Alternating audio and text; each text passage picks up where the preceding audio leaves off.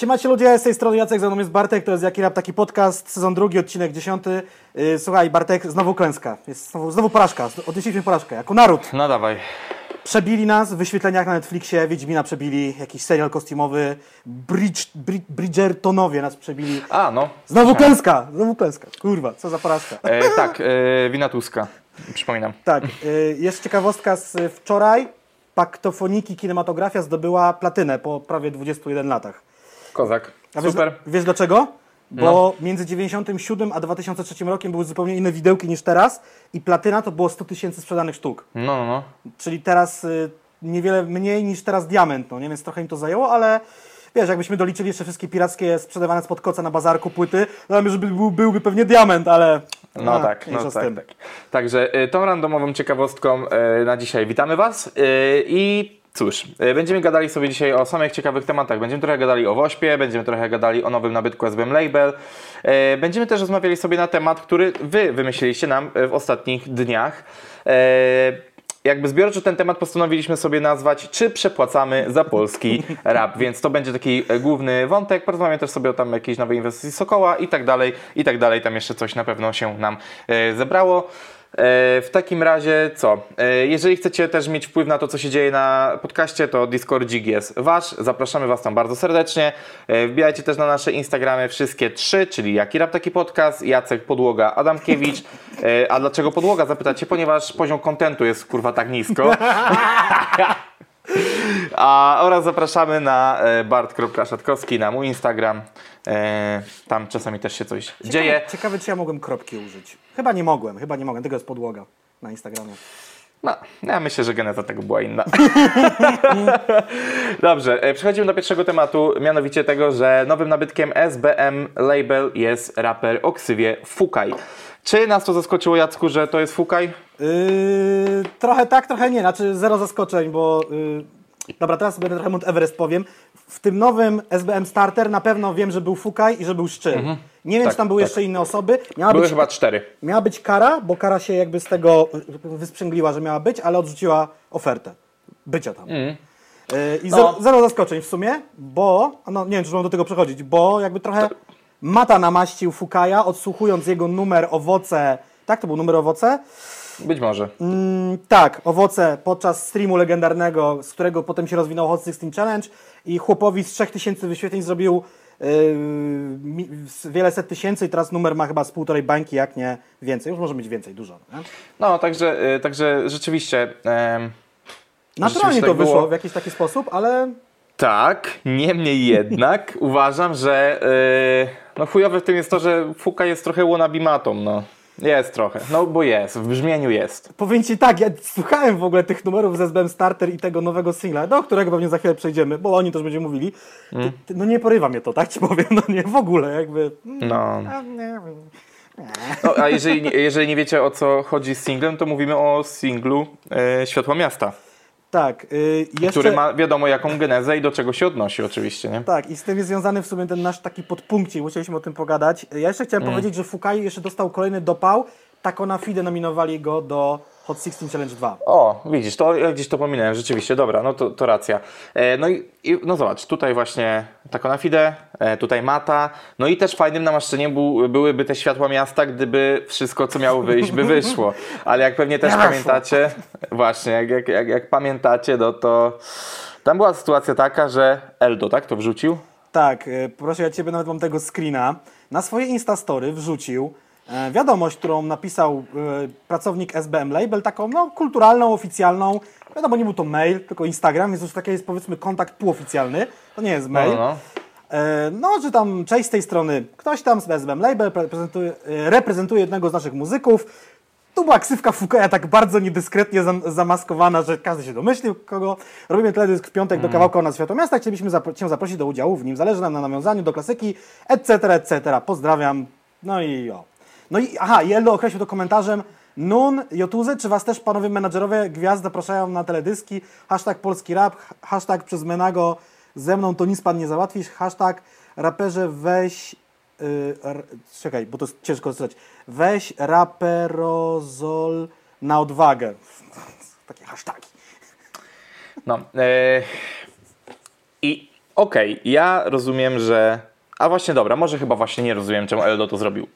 W sensie takim, że okej, droga nieoficjalna, kumam, ale pamiętajmy o tym, że oczywiście na Facebooku Eldo ma podany oficjalny jakby booking i ma też jakiś mail pod tytułem eldospotify.wp.pl No proszę. Tak, wszedł- wszedł- wszedłem na jego fanpage i to po prostu jest na fanpage'u. Zakładam, że to jest jego prywatny mail. Chyba, no tak, może, nie wiem. Oczywiście tak mogłoby się odbyć, ale jeżeli to jest oficjalnego konta SBM, bo tak to było z SBM-u, czy to było z prywatnego tej, tego Ikonka kanału człowieka? jest zasłonięta, więc ci nie powiem nawet. Okej, okej, no dobra, no ale jeżeli ktoś No, się odzywa tak, po, ta, tak e, dość oficjalnie, a wiemy, że wiele rzeczy teraz się załatwia przez Insta, Instagram, Messenger, to jest normalne, że koncerty na przykład się dogaduje przez Messenger, mało się już dzwoni. E, Dobrze wiemy, jak wiele osób z nas nie lubi rozmawiać przez telefon, więc... Znaczy, ja mam to tak rozkminione, że tutaj na takim blis- bliższym podwórku wiem, kto czyta Messengera, wiem, kto czyta Instagrama, a, No. wiem, a wiem, kto maila, więc ja tymi różnymi, i nawet tam SMS-ki czasem. No tak. Więc wiesz, do Słonia wywiad akceptowałem mailem, a Dex przed chwilą mi zaakceptował wywiad y, Messengerem na przykład, no nie? I no tak to No, wygląda. dlatego, e, okej, można było lepiej to zrobić, w sensie można było dotrzeć bezpośrednio, ale no, nie wiem czemu Eldo się do tego doczepił, e, zwłaszcza, że mm, kumam dlaczego to mogło zostać tak zrobione i że to miało sens większy niż gdyby zrobił to Fukaj, bo Fukaj dla Eldo mógł być osobą totalnie anonimową. Eldo nie ma obowiązku śledzić tego, być może nawet w ogóle nie śledzi. Kiedyś wiemy, że bardzo śledził scenę, teraz być może nie, e, więc odezwanie się przez kogoś poważnego z labelu bo tak się generalnie powinno robić. Wiesz, no, fity w Stanach też są dogadywane na poziomie manager-manager w wielu przypadkach. No właśnie, i tu mam taki ten dualizm, bo my w prywatnych rozmowach, ja często lubię sobie ponarzekać, że no ciężko się tam skontaktować, a ty mi tłumaczysz, No, no, że no. polska branża rapowa się profesjonalizuje, bla, bla, bla, że teraz wszystko przez menadżerów, to trzeba z dużym wyprzedzeniem się pytać, a ja tak lubię tak, no po hip-hopowemu typu zagaduję, ej, yo, no tak, coś, ale to jest y, no nie? morda, no nie, właśnie to ci odpowiem, morda to nie jest 2005. Wiesz, No dokładnie, a, znaczy wiesz, a ja tam akurat tak zwrotów typu ej, yo, mordo, zrobimy wywiad, no nie, Nie, no ja wiem, normalnie. wiem, wiem, I tutaj wiem. właśnie dochodzi do takiej dziwnej, dziwnej sytuacji, gdzie SBM Label chciało kulturalnie, grzecznie, oficjalnie, a okazało się, że trzeba było napisać ej mordo, wpadaj na klip. W ogóle, i mam w ogóle A ciekawostkę. ja, a, ja myślę, a ja myślę, że gdyby tak było, to byłoby tak, że nie szanują starej szkoły i w ogóle wiesz. Czyli tak źle, a tak niedobrze powiadasz. Tak, Y, tak, tak, tak. Ja tu mam w ogóle taką ciekawostkę. Y, obserwuję sobie y, Tomka Woźniaka, nie wiem czy kojarzycie. Y, DJ RH, wieloletni Menago, y, PZ, y, prywatnie mąż wdowy, też człowiek, który ma firmę, która robi aplikacje i między E, innymi... Jeżeli używacie aplikacji Żabka, to dzięki temu panu. Tak, i on jakby no też Eldo zna osobiście i napisał takiego posta, kiedy to wszystko się wydarzyło, że takim raczej taki no krytyczny, że, yy, że to taki zbyt taka chłodna jest ta wiadomość, zbyt oficjalna, że wystarczyło zadzwonić. Yy, I on tam jeszcze podaje ten cały kontekst, że kiedyś Solar z Białasem disowali Eldo, potem No, tam Jezus, no, się pogodzili i nam takie jeszcze tam te zaszłości z przeszłości wychodzą. Jestem ciekaw, jak BDOS zaprosił Eldokę do kawałka. Pewnie, nie wiem, zadzwonił? Czy napisał na Instagramie? Bo tam już był taki jakby wcześniejsza, była jakaś taka akcja na tym poziomie, więc... No ale z drugiej strony też jakby tak mnie, no Fukaja, no rzeczywiście, no jakiś tam chłopak sobie pisze, no ale może rzeczywiście gdyby, gdyby napisał sam osobiście albo zadzwonił, powiedział siema z tej strony Fukaj, zapraszam Cię na klip, może byłoby ok, a z drugiej strony ktoś mógłby się obrazić, ej, ale skąd masz mój numer telefonu? Tu mój numer telefonu rozdają? No różni ludzie reagują na te takie ujawnianie tych No nie, no ale, to, ale jak chodzi o numery Danych. telefonu, to działa to najczęściej tak, że po prostu dzwonisz do znajomego, jeżeli jakiś istnieje, pytasz go, czy jest taka możliwość. Z reguły odpowiedź jest taka, ok, ale zadzwonię i zapytam, czy jest opcja. I dostajesz odpowiedź albo w jedną, albo w dru- drugą stronę. Nie do końca też wiem, jak, jak to wyglądało, bo być może próby były podejmowane, a być może też nie. E, tylko no, nie, nie, niepotrzebnie, niepotrzebnie to e, trochę zdradzało rzeczywiście to, że to będzie fułka i tak dalej. To mi się tak e, w tym, w tym wszystkim właśnie nie podoba. Tak, no nie? trochę, trochę popsuto w ogóle y, promocję, promocję tego, czy popsuto, ujawniono niespodziankę, no bo też nie było ogłoszone oficjalnie. Właśnie. A pytanie, czy to na przykład nie przesunęło premiery tego klipu? Y, Żeby trochę wyciszyć sytuację. Fakt, bo kurde, klip wyszedł 7 dni temu, jak sprawdzałem. My to nagrywamy w czwartek, 28 stycznia, żeby była jasna sytuacja. No, zaraz to będziemy nagrywali w piątek, jak dobrze pójdzie. Tak, i kurde, o ile y, te rzeczy pierwsze Fukaja na kanale SBM Starter, czyli Owoce Trójka, y, czy, czy tam jeszcze był wspólny numer w ogóle ze Szczylem, ciekawostka, to, to akurat miałem okazję teraz sprawdzić, miały tam naprawdę duże wyświetlenia, to ten numer z Kubim Producentem Światło Miasta ma na ten moment 300 tysięcy. No ktoś powie, że to jest mało, jak na debiutanta całkiem spoko wynik, chociaż nie wiem, na co liczyli jakby SBM członkowie zarządu, nie wiem, może tam, czy coś. czy sam Fukaj z Kubim, bo nie wiem, bo z tego co rozumiem, to ten singiel jest z Kubim i cały krążek ma być z nim, tak jakoś wyczytałem to z tego opisu, ale to tak pewnie, Mhm. pewnie A to w ogóle jest tak. też fajna rzecz by była, gdyby notorycznie raperzy z SBM robili albo płyty z Lankiem, albo z Kubim. Oczywiście to trochę zamyka i później masz problem, e, problem taki, że zamykasz się w pewnym e, w pewnej bańce te, tych bitów, jakie do Ciebie docierają i że robią ten, ale gdyby oni na przykład mieli wymiennie trzech producentów, którzy by zawsze obskakiwali chociaż jeden epkę albo album z y, wchodzącym raperem, to zawsze byłby ten taki stempel jakości, że przynajmniej o muzykę na, na tym się nie będziesz martwił i tak dalej. To takie, nie wiem, wydaje mi się to ok. Być może czas zweryfikuje, czy to było ok, albo czy jest ok, ale tak jak teraz o tym pomyślałem, jak powiedziałeś, to mo- mogła to być fajna koncepcja na przykład, nie? Tak, i w ogóle wcześniej już mieli okazję razem współpracować, bo Kubi razem z Fukajem zrobili numer Balon. Y, Czy on był na kanale SBM-u? Chyba tak, tak, bo tylko, no dobra, nieważne, ale był. Y, I co jeszcze chciałem powiedzieć? No moim osobiście faworytem z SBM Starter jest Szczyl, nie ukrywam.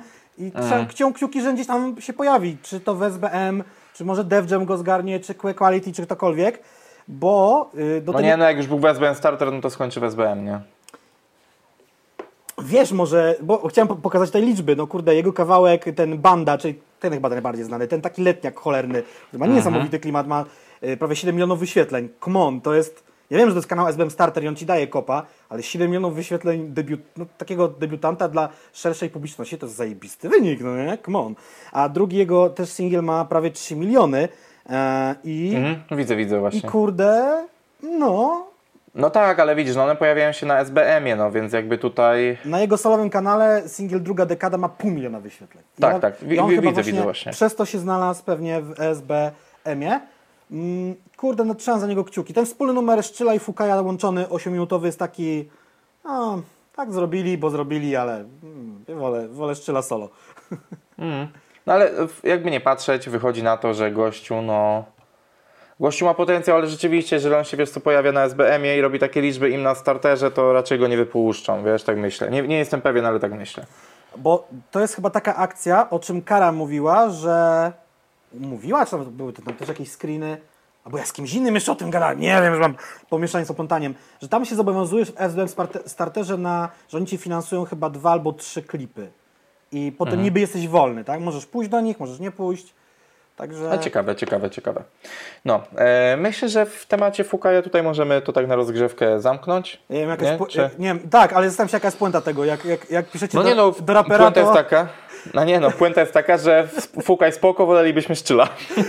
to jedno, ale jak, jak to jest z tym pisaniem do raperów? Czy pisać oficjalnie, czy nieoficjalnie? Może, może jednak nieoficjalnie. Także nie przez menadżera, bo się jeszcze ktoś obrazi. Ciężko, No, ciężko ja myślę, że co, że co raper to obyczaj. He, taka parafraza tutaj. No. Em, dobrze, y, te- teasowałem, że będziemy gadali o Wośpie i pierwotnie ten temat myśleliśmy, że będzie szczerze mówiąc większy. Albo, E, i teraz akcja jest taka, albo raperzy jeszcze się nie ogarnęli z Wośpem, bo przez tą pandemię to się wszystko przesunęło, nie będzie się odbywało w prawdziwym świecie, jest takie trochę rozmyte. w prawdziwym świecie to się będzie odbywało w Matrixie. Ja dzisiaj żyłem, dowiedziałem się, że żyję w Matrixie na przykład. Elon Musk y, to ogarnia. Nie no, oczywiście będzie główna scena koncertowa, y, czy studio raczej będzie postawione w Warszawie, no ale doskonale wiecie, że finały w poszczególnych miastach się nie odbędą, no bo hej, ho, no, kwarantanny inne sprawy. No tak. I my, my wiemy o trzech rzeczach. Jeżeli wy wiecie o większej ilości rzeczy, typu ktoś przekazał swoją płytę z autografem, złotą płytę, jakiś gadżet, coś, Mhm. to piszcie w komentarzach, najwyżej zrobimy jakiś może post zbiorczy, udostępnimy, to sobie policytujecie.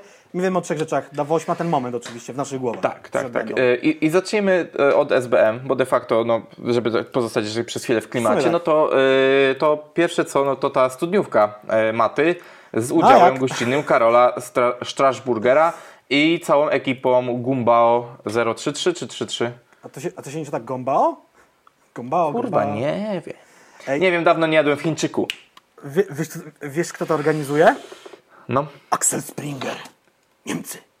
Nie no, żartuję. Jakby O organi- Jezus, nie, ale nie...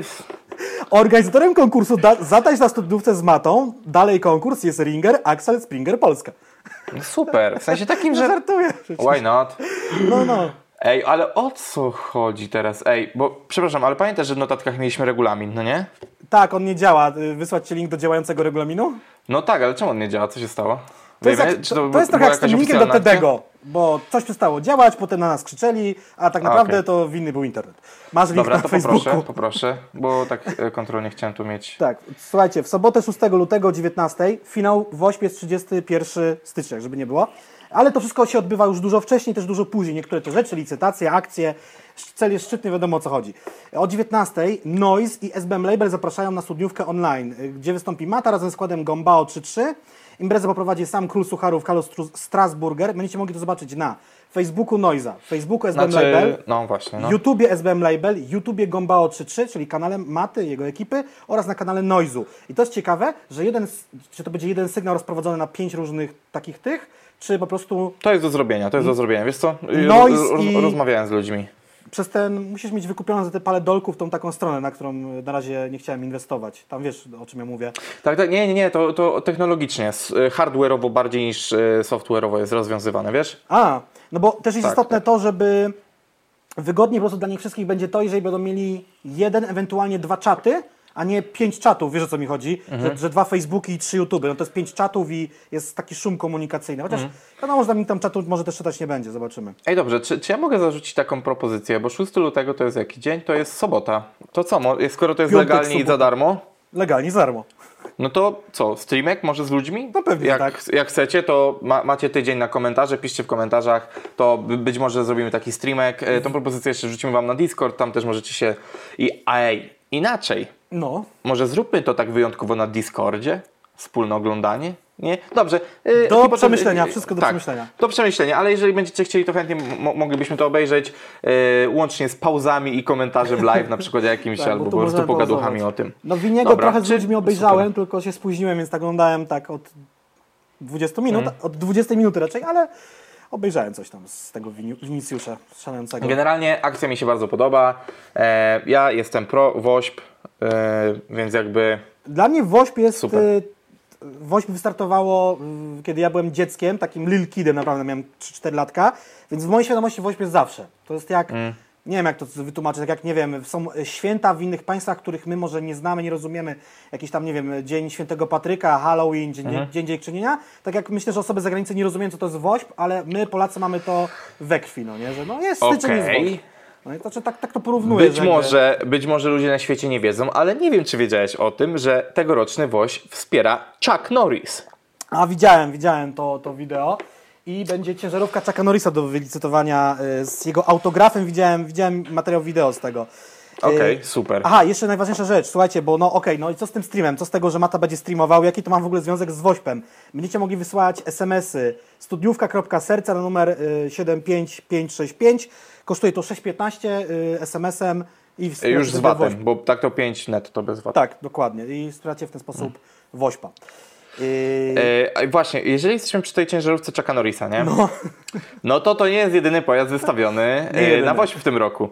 E, w tym roku został też wystawiony Mercedes z akcji promocyjnej e, Art Brut 2 i Adidas Originals, który jest skustomowany pod kątem trzech legendarnych pasków i tak dalej, i tak dalej.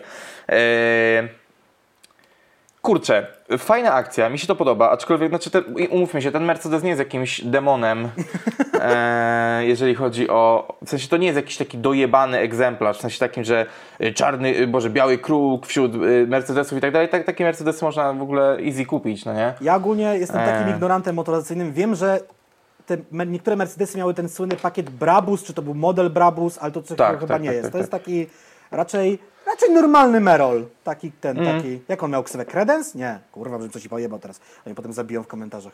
Nie, no, znam się na okular, motoryzacji. okular, ale to ten nowszy.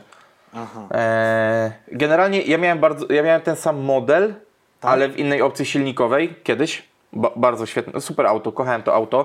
I oczywiście ja rozumiem, że tutaj jest super, bo ten custom jest zrobiony i tak dalej. Mam nadzieję, że to au- auto jest takie, że e, osoba, która je wylicytuje, nie będzie musiała dokładać jeszcze bardzo dużo na naprawę i tak dalej, bo to tak generalnie takich rzeczy nie powinno się chyba licytować w kontekście takim właśnie Kup i wyremontuj. no, w sensie takim, że nie powinno to być auto, które nie nadaje się do jazdy, albo na przykład, nie wiem, nie ma opłaconych pewnych rzeczy. O, oni powinni to przekazywać w formie takiej, że ono jest totalnie sprawne, Wsiadasz, jedziesz. opłacone i tak dalej, więc to, to dla mnie jest istotne. Nie wiem, czy to jest gdzieś w opisie tutaj, aczkolwiek nie natrafiłem na to w op- Poczekaj, chociaż... A tak, okej. Nowe części E, Samochód jest ubezpieczony, polisa PZU i tak dalej, czyli super. Ubezpieczenie opłacone miesiąc od daty sprzedaży. Ekstra. Y, Ja chciałem powiedzieć, bo nie wiem, czy mówiłeś model, to jest W201, jakby tam ktoś Tak, tak, tak, tak, dokładnie tak, tak, wiedzieć. tak. E, I dlaczego mnie, to, y, dlaczego mnie to zainteresowało w ogóle? Bo od dziwnej strony to mnie zainteresowało. Głównie dlatego, że e, był jeden albo dwa dni przed, przed nagrywaniem tego podcastu, gdzie oni strasznie hypowali ten temat. W sensie na wszystkich socialach przewijała się ta oferta. Mhm, No mi dużo że, tego było, się wyświetliło. No, że i to tam chyba Outrage wrzucał, wrzucał to Steez, wrzucali to na, na, na, problem, pewnie 2020 i tak dalej, i tak dalej. I pamiętam, że wtedy chyba przez dwie doby cena w ogóle nie poszła w górę po tej akcji. Teraz widzę, że poszła w górę o 1500 zł, aktualnie jest 20 600 zł, to jest stan na godzinę 22, 28 stycznia. Em, i super, bo uważam, że jeżeli to jest wszystko git i ono jest sprawne i jest tak zajebiście skustomowane, gdybym miał wolne, bo pewnie to pójdzie za jakieś trzy dychy, trzy dychy, to bym chętnie kupił. Właśnie, serio. bo ja o tej cenie myślę w, w ogóle w kilku, w kilku wariantach. Y, Ten samochód jest skustomowany, ale bez przesady. Tutaj nie ma takich rzeczy, które były podwyższały wartość tego samochodu do 50 albo 60 tysięcy złotych. To jest raz. Dwa, myślę, że to jest licytacja, słuchajcie, i ona się tam kończy za dni kilka... E, ś- poczekaj. Ślepy Dwa jest. dni do końca, czyli w momencie, kiedy jest premiera, to będą trwa... Nawet nie. To się skończy Kiedy- przed premierą naszego odcinka. Tak, e, dokładnie 10 godzin przed premierą naszego odcinka, więc wy już będziecie wiedzieli, za jaką kwotę to poszło I myślę, że to. jeżeli ktoś chce naprawdę kupić ten samochód, to może ma te 30 koła w portfelu, ale woli nie szarżować, bo nie ma sens, co sensu podbijać ceny do góry, no bo mówmy się, pomoc wiadomo jest ważna, ale to też jakby są realne pieniądze. I bardzo bym chciał, żeby to nie był jakiś dzieciak, który po prostu naklikał 20 tysięcy, bo ostatnio widziałem sytuację Moto Bieda, nie wiem czy kojarzysz kanał, czy znasz, ale może też widzowie znają. Wystawił swój samochód też na jakąś aukcję charytatywną. Gość wygrał i się okazało, że hehe, nie mam tych pieniędzy i co mi zrobić, no nie? Ale to jest, ja mam wrażenie, że to się bardzo często zdarza. Ej, dobra, ja może rzeczywiście trochę przesadziłem z ceną tego auta, w sensie takim, że, bo widzę, że one ogólnie chodzą, no wiadomo, że są egzemplarze tam po 3004 jakieś... Tu wnętrze y, jest dosyć chyba tak estetycznie zrobione. Tak, tak, czyste. ale ja mówię, że, bo na przykład na Allegro, nie, nie, na tym mam nie widzę żadnego innego. Hmm. E, na Automoto jest tam z 50 egzemplarzy. E, rozpiętość cenowa jest bardzo duża, bo- ale to zależy od stanu i tak dalej, od przebiegów. A tutaj przebieg nie jest tragiczny jak na to auto, jeżeli to nie jest kręcone. Trochę wnętrze produkowa- y, ten, stworzone przez inżynierów Raffaello. Y, I jeszcze jedną rzecz chciałem zrobić. Tak. O kurwa, prze- prze- przepraszam, że tak zareagowałem. Po prostu widzę je- jeden egzemplarz za e, 120 tysięcy, więc o, przepraszam. Koniec, nie oglądam aut, bo ja się zaraz wkręcę. Ja jeszcze myślę taką jedną rzecz, że to jest taki temat dosyć ciekawy pod tym względem, że słuchajcie, no, raperzy wystawiają różne rzeczy na licytację, tam jakieś swoje Mm. odzież, złote płyty platynowe, diamentowe, jakieś gadżety. Telefon mi wypadł z kieszeni. Yy, czekaj.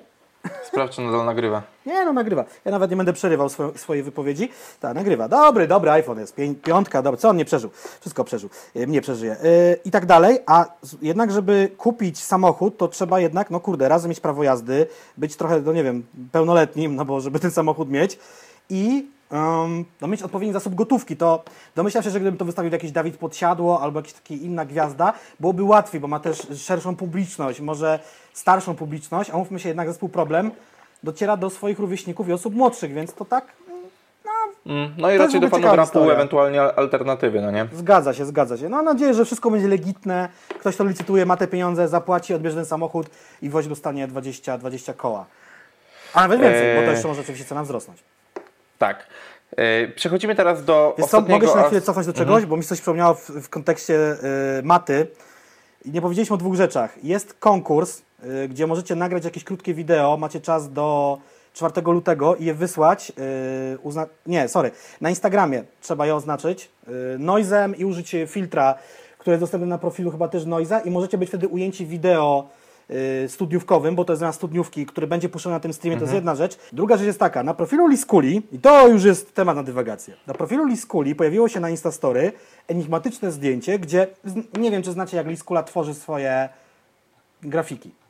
One są bardzo charakterystyczne, są okładki m.in. płyt Solara i Białasa, to są okładki zrobione do ezoteryki Kubona Fide, egzotyki, nie, sorry, egzotyki chyba nie, ezoteryki na pewno, kilku innych projektów. Um, I tam był taki fragment, nie mam niestety screena, no był taki fragment, gdzie Mata siedzi na schodkach. narysowane w stylu Liskuli. I teraz mam pełną, y, pełen przekrój, co to może być. To mogą być grafiki do tej studniówki. To może być grafika do, mat, do stud, stu, studni do matury na winylu. To może być grafika do czegoś innego i bardzo się zastanawiam, do czego to jest grafika. No, nie? no bo jak Liskula coś rysuje, to rysuje to po coś. Tak, No dobra, myśl eee, to tutaj update'ik macie zrobiony co do jeszcze, jeszcze maty i przechodzimy do ostatniej e, licytacji z tegorocznego Wośpu według naszej wiedzy, czyli spacer bez mapy z Łoną i Weberem, Tak. który na ten moment, y, on się kończy 1 lutego w poniedziałek jest 8200, no więc Okej. spoko, super. E, e, opis jest dość enigmatyczny, pojawił się też filmik zapowiadający, że Łona i Weber zapraszają do Szczecina na spacer szlakiem ulic utworu bez mapy, a album 4,5. To Tak. zdanie jest logiczne. E, Termin spaceru zostanie ustalony wspólnie ze, ze szczęśliwym nabywcą, więc no jakby e, generalnie prze, przejście się przez miasto z chłopakami uważam za fajną rzecz, zwłaszcza, że e, to są artyści pełni anegdot. Do- I to są ludzie, którzy całe życie spędzili w Szczecinie. Więc to jest tak... Ja miałem okazję z nimi porozmawiać w formie wywiadu i to była duża przyjemność, więc y, tam prywatny, powiedzmy godzinny czy półtorej godziny spacer, który może się zakończy potem już jakimś browarem. No nie, nie, sobie pierdolę, wszystko zamknięte. Nieważne, no po prostu miłą rozmową. Ale wiesz, ale zawsze można poczekać do lata, żeby Szczecin na przykład był, wiesz, ładny i zielony. Tak, E. Termin jest do ustalenia, więc oni zawsze to mogą zrobić tak, wiesz, że wiesz, jakaś szamka, gdzieś coś tam, e, czy Bardziej- na przykład, wiesz, jakaś akcja w stylu, nie wiem, e, umówione, umówione spotkanie z jakimś raperem, wiesz, e, czy coś. Aczkolwiek myślę, że najbardziej korzystne w tym wszystkim byłoby spuentowanie tego lekką najebką w gronie Łony i Webera. Uważam, że to są, no czy oni słyną z, tego, z tych swoich melanży jeszcze z a- a- alkopoligamią i tak dalej, więc no... Ha, super. To jest bardzo, bardzo ciekawa rzecz. Taka prosta, nie wymagająca jakiegoś wielkiego kombinowania, przekazywania jakichś rzeczy, których być może się ma, być może się nie ma. Po prostu spacer i kurde, cena jest zawrotna dla mnie i mega, mega, mega spoko Mhm. akcja. Ekstra. To już chyba koniec Wośpu dla nas, tak? Czy... Jeszcze No nie, jest- nie koniec, właśnie, właśnie. Kupiłem sobie pisak. Słuchajcie, zwlekam z tymi, zwlekam. Ten finał Wośpu jest w tą niedzielę. Do niedzieli ta aukcja w końcu się znajdzie na Wośpu. Wośpie, Wośpu. Daje cenę minimalną 5 dych, bo chociaż przynajmniej tyle są pewnie warte dwie płyty w tym wydaniu. To jest ten Limited Pre-Order Pack. Ja to podpiszę, to będzie taki jeden egzemplarz na świecie, więcej nie będzie, mam nadzieję. I wy sobie to zlicytujecie. Jestem ciekaw, kto za ile to wylicytuje. Mam nadzieję, że tam przynajmniej ze stuwa będzie i to poleci na Wośp. Kilka lat temu licytowałem swoje, znaczy swoje pytania, które wymyślałem ja, które były podpisane przez raperów, razem z moją dechą do pytań, tą starszą. E, Potem druga mi zginęła w ogóle i to w ogóle poszło z jakieś dwie albo trzy stówy, nie wiem, jakieś szalenie to kupił w ogóle z Poznania. Osobiście mu to wręczałem, więc też liczę, że te płyty jakoś... Oczywiście wysyłka Pójdą. na mój koszt na terenie całego kraju, za granicę nie wysyłam, bo teraz do UK to tam kurwa dojebali takie ceny, że w ogóle. Także odbiór osobisty albo wysyłka na terenie Polski, umówmy się tak.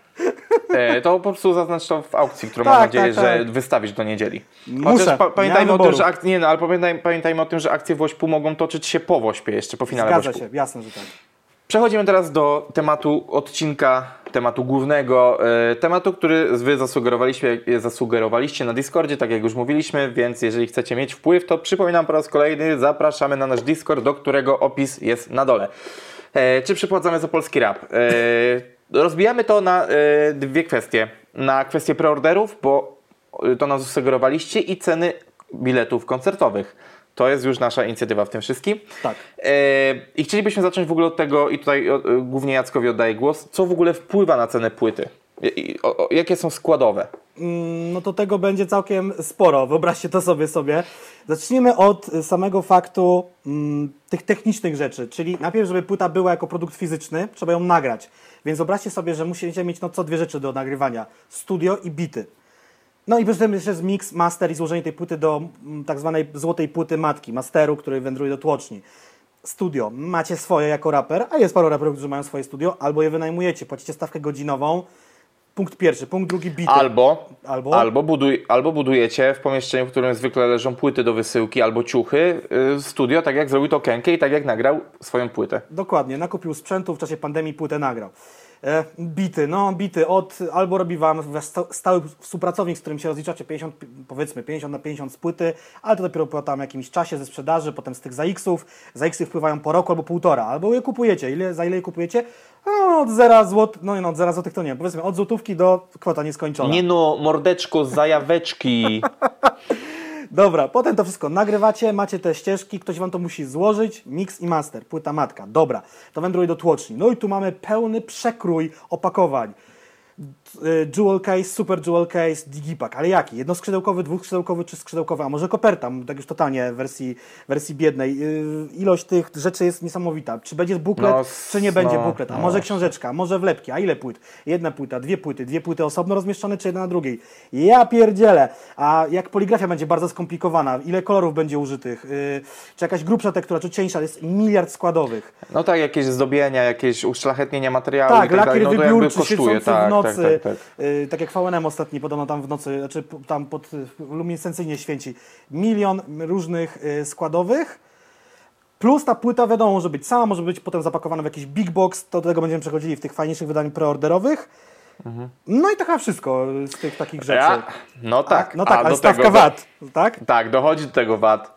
Dochodzi do tego, że też od tego musicie opłacić podatek dochodowy. Ja oczywiście wiem, że yy, ponosząc koszty produkcji też odliczacie sobie ten VAT yy, i ten podatek dochodowy i tak dalej, ale ty jako, wy, ty jako konsument ostateczny kupujesz to i ma, masz to wszystko doliczone tam, więc no jakby de facto yy, de facto też ten koszt ponosisz yy, i w tym też jest prowizja sklepów czy to internetowych, czy to Empiku i tak dalej, i tak dalej. Yy, To, co się słyszy na temat prowizji Empiku do książek, nie jest chyba bezpośrednio do przełożenia na płyty, ale te prowizje też są duże. Więc jakby sami rozumiecie, że, że płyta swoje też musi kosztować. Też jest kwestia tego, że jest inflacja, rzeczy, roz, yy, jakby rzeczy drożeją i tak dalej, więc, no. więc to, że kiedyś się płaciło trzy dyszki legendarne za, za płytę, no to jakby troszeczkę To troszeczkę już, nie obowiązu- to troszeczkę już nie obowiązuje, więc no tak szczerze mówiąc e, to nie jest do końca usprawiedliwienie tego, o czym dalej będziemy mówili, ale to tak, żeby wprowadzić, żebyście mieli świadomość tego, dlaczego tak się dzieje. Z tym Empikiem to jest w ogóle zabawna sprawa, bo to jest taki Mhm. syndrom, znaczy to są takie, nie wiem jak to w ogóle nazwać, bo z jednej strony każdy chce mieć tam płytę, no bo to jest Empik, ludzie wiedzą, że w Empiku są płyty, a z drugiej strony No tak, i też ludzie chodzą do Empiku i często płyty kupują na zasadzie, no bo jest na półce. nie każdy kupuje te preordery, w ogóle to, to do tego przejdziemy, a z drugiej strony ja pierdzielę ich legendarne duże marże plus y, to, że oni płacą z dużym opóźnieniem, tak, że na przykład wydacie coś, nie wiem, książkę, płytę w marcu, a dostaniecie te pieniądze z tych y, sprzedanych waszych rzeczy, nie wiem, w październiku rzuca na przykład. No, nie? pamiętajcie też, gra, e, pamiętajcie, pa, pamiętajcie też gradację na przykład pod tytułem Empik płaci dystrybutorowi. Dystrybutor płaci wytwórni. Wytwórnia płaci raperowi. Zobaczcie, że na każdym etapie Łańcuch, są nie? opóźnienia. Na każdym etapie mogą nastąpić opóźnienia. Raz się Empik wyjebie i już wszystko leży. Wiecie o co chodzi. Jakby to, to już y, kto, jak, kiedy dostaje pieniądze i tak dalej, to są kwestie pewnie umowne i, i, i- tak dalej. Niemniej jednak, no, kto, jakby no to się zadziać musi, no nie, w sensie...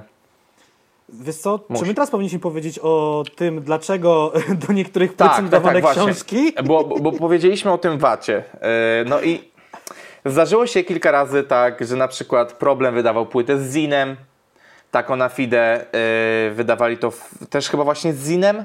Tak, a Mateusz Holak wydał w ogóle całą gazetę, jeden egzemplarz gazety Tak. z płytą. No a Mes, a wydawał e, y, małe cięcie. Znaczy nie cięcie, ale żeby, żeby nie było. I się nie chce sięgać, ale też mam. E, żeby nie było, e, książki, płyty wy, były wydawane w formie książki. Że z jednej strony był e, felieton, tu może tak bardziej pokazać, żebyście widzieli, e, że były felietony. Tutaj e, w przypadku płyty trzeba było stać dre- dresiarzem, to jest 11-13 rok, a z drugiej strony była płyta. I to wyglądało tak, że o, otwieraliście sobie, tu była płyta, a tu, proszę bardzo, są felietony. W ogóle bardzo polecam. Podobnie, Właśnie smyrnąłem mikrofon.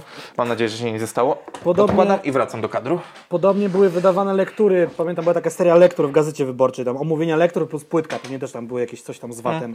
No właśnie, no i, i, i właśnie chodzi o to, że po prostu no to, to jest jakaś forma ucieczki z VAT-u, ponieważ książki i gazety mają 5 albo 8%, już nie pamiętam, ale chyba 5% VAT. Więc zobaczcie, no to jest, to jest realna różnica. E, czy będziemy ganić za to raperów? Nie. Nie, ja uważam, że nie, bo jeżeli znajdujesz furtkę w systemie, tak jak na przykład teraz z restauracjami, które się buntują, czy z siłowniami, to jest wina systemu. System powinien być szczelny. Jeżeli chcemy ściągać od ludzi podatki, to powinni sami o to dbać. I tyle. Raz, że szczelny, dwa, trochę bardziej uczciwy, no nie? I jakby też jedna uwaga, Do. Tak jak to, były, jak to było z tymi badaniami, że jedna, dwie trzecie Polaków nie wiedzą, czy jedna trzecia Polaków nie wie, że płacą podatki, myślą, znaczy myślą, mają, są przekonani, że nie płacą podatków, w sensie w produktach, no nie, a słuchajcie, no każda rzecz, którą kupujecie ma jakiś tam procent tego podatku naliczony w sklepie, czy to jest jedzenie, jakieś Mhm. inne sprzęty, czy właśnie gry, czy książki i muzyka, więc mm, tak, jesteście opodatkowani wy też. Yy, dobra, podpunkt Słuchajcie.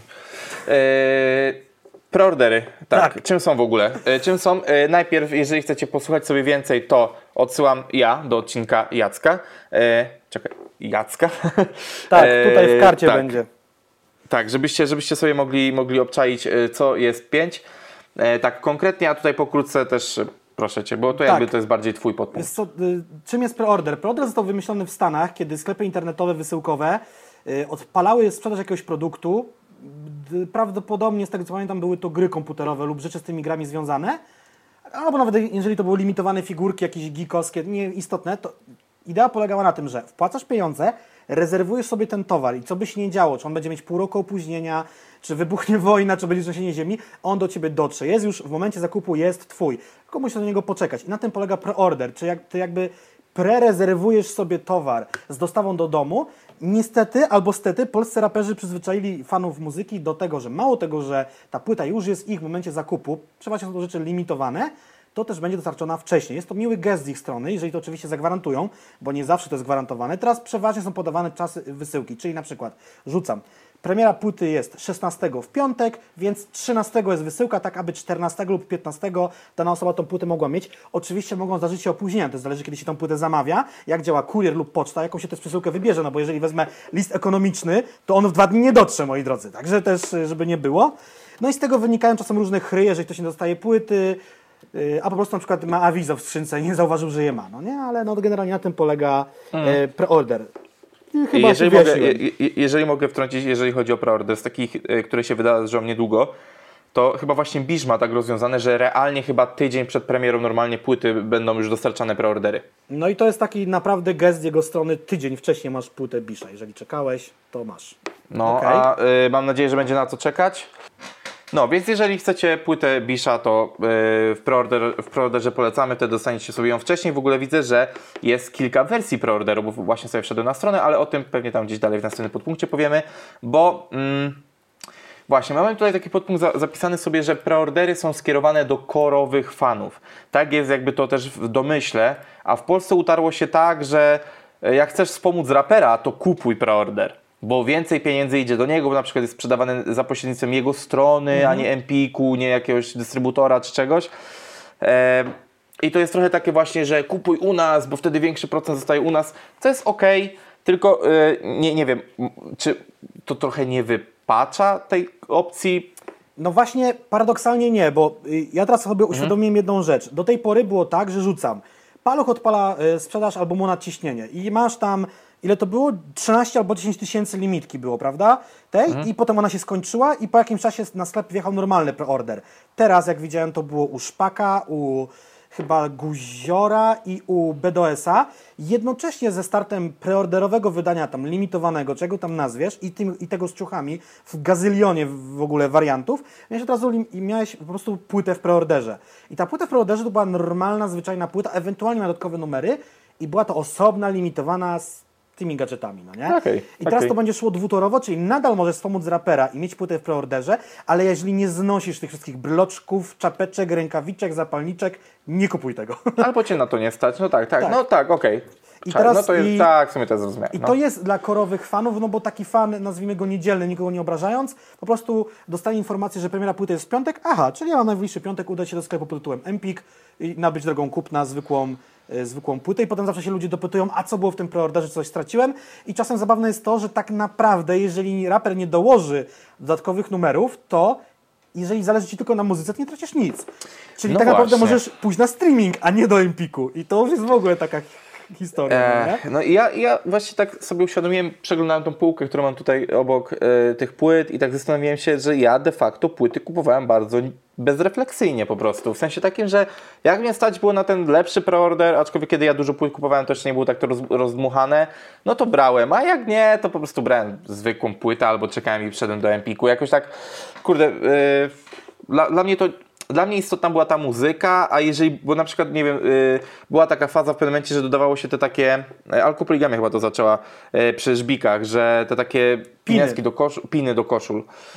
Y, I, to, I to było takie fajne, metalowe, wiesz, grawerowane, faj, super, super. Kartki zrobił swoje do Black Magic, Sarius jakieś swoje robił, antyhypowe. Yy, ja, ja miał chyba też mam. swoją jedną, z co no. I, i z tego przeszło to do takich tych klasycznych zapinek, co się kojarzy z plecaków kostek punkowych, takich tych... Mm. tych Taką grafką dużo, nazwijmy ją tak. No. Tak, tak. I tak... E, I to też tak się... Jakby na tych rzeczach mi nigdy nie zależało. Jakby ja to, z żbików to w ogóle chyba zgubiłem już. Ja, ja I ci... tak, no to jest takie... Hmm...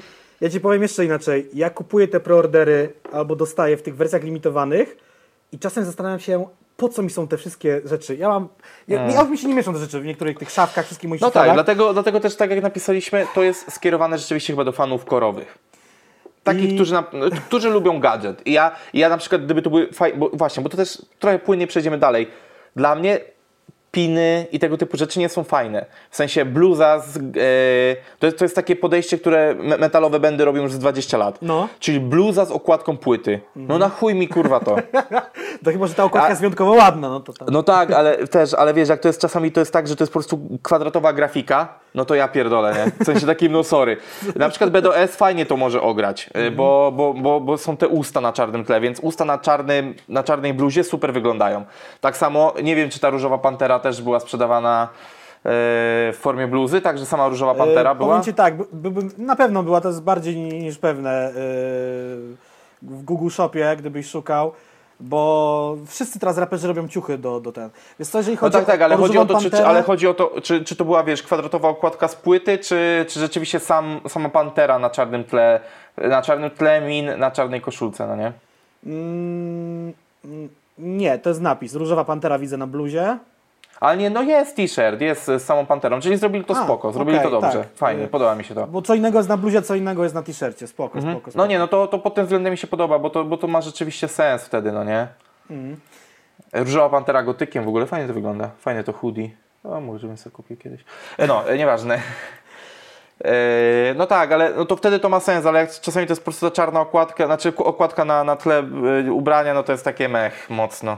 Yy, no, no, jakby, kurde, to, to jest coś takiego, jakby ja się dałem wciągnąć tą całą preorderową bajerę, typu mam poczucie, że jak nie kupię tego preorderu, to czegoś mi brakuje. Dosłownie No to ja już w ogóle tego nie mam. Dokładnie wczoraj kupiłem płytę Gedza, bo spóźniłem się na preorder i kupiłem, bo się okazało, że wróciły nieopłacone zamówienia, udało mi się wczoraj kupić. Tylko w przypadku Gedza yy, fajne było to, że tam się dostawało dużo rzeczy takich niematerialnych, czyli płytę z dodatkowymi numerami, link do SoundClouda, gdzie były inne wersje numerów, jakieś jeszcze takie wirtualne gadżety, mi się to podoba. No ja jakby jestem nastawiony, im, nie jest łatwiej złapać na muzykę niż na gadżety, bo do tej płyty Tak, tak, ale wiesz, ale jeżeli ta płyta nie skończy, ta dodatkowa na streamingu w przeciągu najbliższych pięciu lat, to spoko.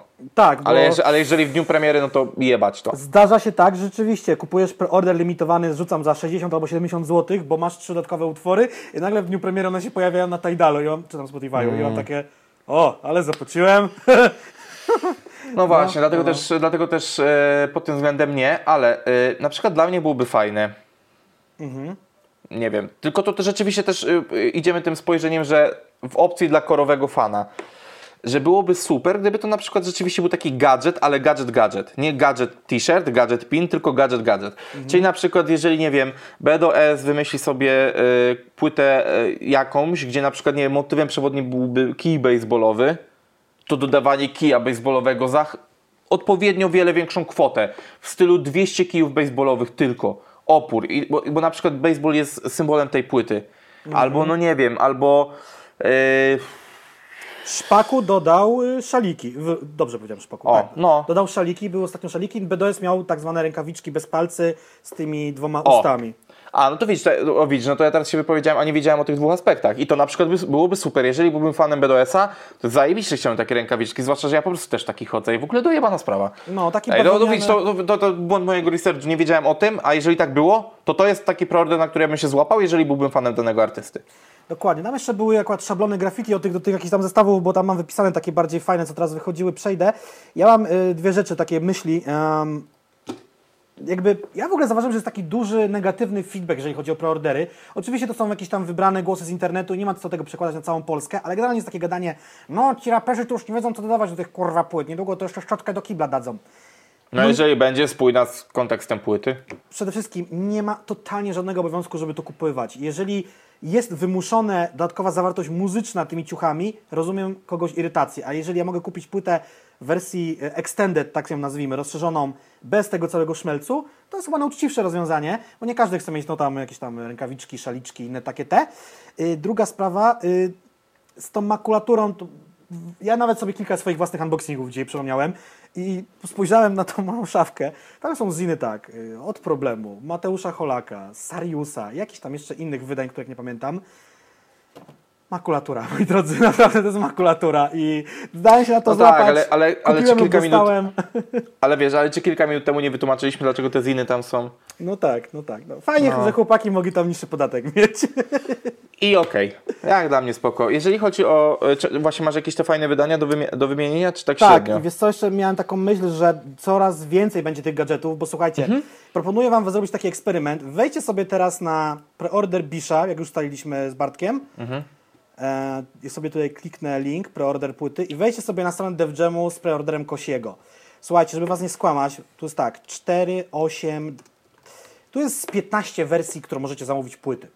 Kosiego? O no tak, faktycznie. Płyta z kasetą, płyta z puzzlami, płyta z bluzą i to się nazywa dripper, czyli takie, taki, nie wiem jak to nazwać, żeby potem ktoś, jakiś graficzarz mi nie pocisnął. Taka rzecz do malowania.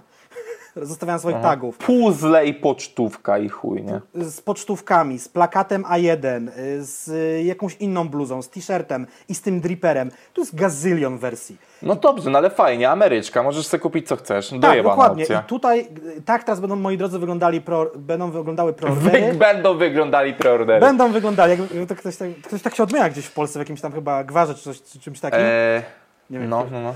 I tak teraz będą to wszystko będzie wyglądało, czyli maksymalnie, sam Mielski mówił właśnie niedawno na, swoj, na Twitchu a propos swojej płyty, to jest taki follow-up do ostatniego odcinka, że tam będzie kurwa z 8 wersji tego. No, a z koszulką, a z bluzą, a z poprzednią No płytą, i a z super. tam. Uważam, że to jest świetne podejście. I to jest ok, czyli tutaj najtańsza wersja Basic, yy, Pięć dych. is OK LTD plus pocztówka 5 dych.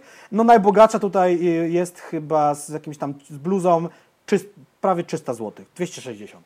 Yy, tak teraz- 290.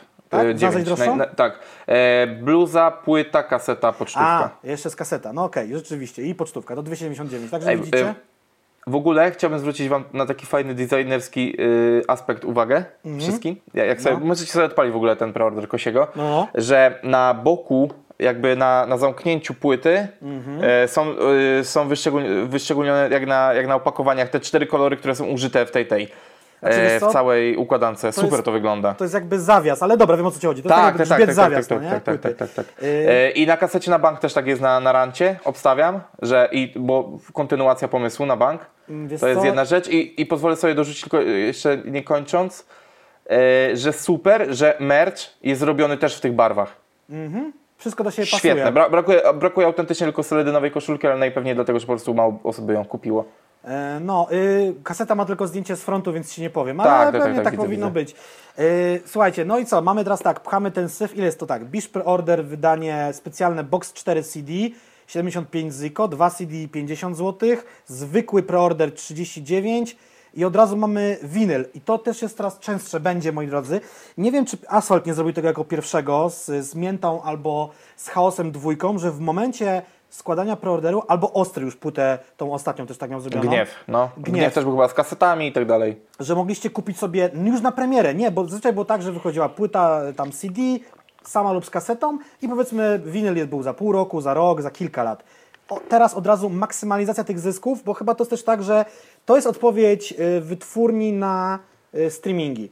Czyli dużo osób ucieka w streamingi, więc dajmy im coś maksymalnie unikatowego, żeby może na tej mniejszej grupsze, grupce słuchaczy kupujących fizyki zarobić więcej, albo na tej samej grupie ludzi jeszcze zarobić troszeczkę więcej. Tak się zastanawiam, no nie? Czy to nie jest taka walka z tym streamingiem? Że streaming jest fajny, ale w realu masz dużo fajnych tutaj takich tych gadżetów, jakichś rzeczy. E, właśnie, jeżeli chodzi o, o tego Bisha, pozwolę sobie przytoczyć tą wersję najbardziej rozbudowaną, jeżeli chodzi o CD, no bo tam wiadomo, winyle to inna rzecz. tutaj jest. E, tak, jest. E, Wydanie specjalnie tu numerowana, limitowana edycja z podpisami autorów zawiera nową, długogrającą płytę Bisha, EP Bisha Kosa Zimy oraz Idąc na żywioł. Okej. Pakiet wlepek, bla, bla, bla, oraz dodatek CD Wehikuł Czasu to Pamięć, na którym znajduje się wersja reżyserska płyty w postaci słuchowiska. Ciekawe. Płyta w MP3, Bisz Kosa Zimy, Idąc na żywioł i maxi singiel Noce oraz instrumentale nowego albumu. Zajebiście. Teksty utworów wraz z autorskimi notatkami. Super. I nieopublikowane fotografie, teksty literackie oraz utwory muzyczne Back in the Days. Ja chcę to. Ja chcę to. Ale wiesz co, zastanawia mnie ta jedna rzecz, no bo skoro dają epkę zimy oraz płyty w MP3, No. Ale mnie, mnie, mnie kupiło dopiero y, teksty z autorskimi notatkami i fotografie. Autentycznie. I to jest dla mnie gadżet, bo Bisz jest zajebistym pisarzem. Chciałbym widzieć jego didaskalia tekstów. tak, tak, tak, ale wiesz co, to może chyba Totalnie. chodzi o to, że mm, płytę możesz wziąć sobie do, do samochodu albo na półkę, a jeżeli jej nie chcesz zripować, no bo żeby zgrać pliki z płyty, to nie, nie robi się Ctrl-C, Ctrl-V, ale jak już one będą w MP3, no to to trochę działa jak pendrive ta płyta. Z czasów, kiedy jeszcze robiłem takie rzeczy, chyba tak to pamiętam, ale zresztą mogę się mylić. Ja nie ale wiem. okej, ale Ja w, w aucie pierwszym, które miałem po liceum, już miałem Bluetooth, więc... Także tak. Nie, jakby to jest zestaw, on jest fajny i tutaj i to, dlaczego mnie to kupuje? Muzyka, muzyka, jeszcze raz muzyka. Tutaj jedyną rzeczą niemuzyczną, yy, tutaj nie ma wersji przedmiotów, które kupuję. To będzie fajne pudełko prawdopodobnie. Wszystko, co kupuję, to jest ż- płyta do włożenia do kompa, tylko ja bym miał jedną uwagę, no za późno, bo już preorder wystartował. Jest 2021, ja nie mam napędu w kompie. Znaczy mam napęd, ale go nie mam jednocześnie. Haha. Mam go na kablu USB, no bo jestem człowiekiem, który ma 500 płyt, więc przecież mi się przydał. Yy, nie wiem, czy ta koperta CD z danymi powinna być zastąpiona przez pendrive, ale to by pewnie podróżyło całą imprezę, no nie? Yy, Solar dawał pendrive'a z pokojem zero. No tak, ale też z pendrive'a zawsze można skasować rzeczy i tak dalej. Tak, Fakt. Mo- można go A, łatwiej No. zgubić, B, można go sformatować w No, przypadek. Także super. Yy, to generalnie yy, muszę zainteresować się i kupić to. A co do tych preorderów, y, wydań ciekawszych, powiem wam tak, y, tak sobie usiadłem, spojrzałem, zadumałem się i pomyślałem sobie, kurwa, nic nie pamiętam, no nie? W sensie, naprawdę, tych wydań jest dużo, a my sobie założyliśmy taki podpunkt, że fajne wydania. To, że mi ktoś Tak, da... ale ja ci nie mówiłem tego przed nagraniem, ja nie zrobiłem tego. Aha, no dobra, y, bo to też jest trochę ciężkie. Y, Ja próbowałem ci kilka cen ustalić Właśnie. takich zestaw, zestawów, a one przeważnie są po prostu... Ale ty dzisiaj dziwnie odmieniasz. No bo zmęczony chyba jestem. Yy, one są kasowane te posprzedawane preordery, więc ciężko jest określić ceny, a sam ich nie notuję i mam uwagę sam do siebie. Jak będę robił teraz unboxingi płyt, będę przedstawiał w nich ceny tych zestawów, chociażby sam dla siebie na przyszłość, żeby pamiętać, a ile kosztowała płyta rapera X w roku Y. Słuchajcie, jeden z ciekawszych preorderów dla mnie osobiście, bo to jakby pod siebie ustalałem, no to była na przykład egzotyka Quebona Fide. Dlaczego? Dostawaliście płytę, e, tam pewnie były jeszcze jakieś wlepy, oczywiście mówimy o tym wydaniu CD, Em, I dostawaliście albo dla fanów eklektyki, albo dla No fanek racja, euforii. racja. Ja pamiętam, że robiłem z moim znajomym taki manewr, że zamówiliśmy chyba pod, każdy z nas po dwa egzemplarze, czy jeden egzemplarz na jego dziewczynę, tak żebyśmy mieli dwie eklektyki, dwie euforie, się tym powymienialiśmy. Tylko za cholerę Tak. nie wiem, co zrobiliśmy z tą egzotyką, czy potem to gdzieś pogoniliśmy, tą zwykłą egzotykę, czy te same epki. Chodziło nam o to, no bo tam jeden, jak byłeś facetem, dostawałeś te dla fanów eklektyki, jak byłeś babką, dostawałeś dla fanek euforii, chyba, że to zacząłeś w zamówieniu, że chciałeś inaczej. A my zrobiliśmy taki manewr, że do, żeby dostać obydwie te epki i ja je miałem na unboxingu, wszyscy się dziwili, ja co jest, te epki? Mówię, kurwa, się gra, się ma. Yy, No ja też, ja, ja zrobiłem podobny manewr, ale to wystarczyło po prostu mieszkać ze swoją dziewczyną.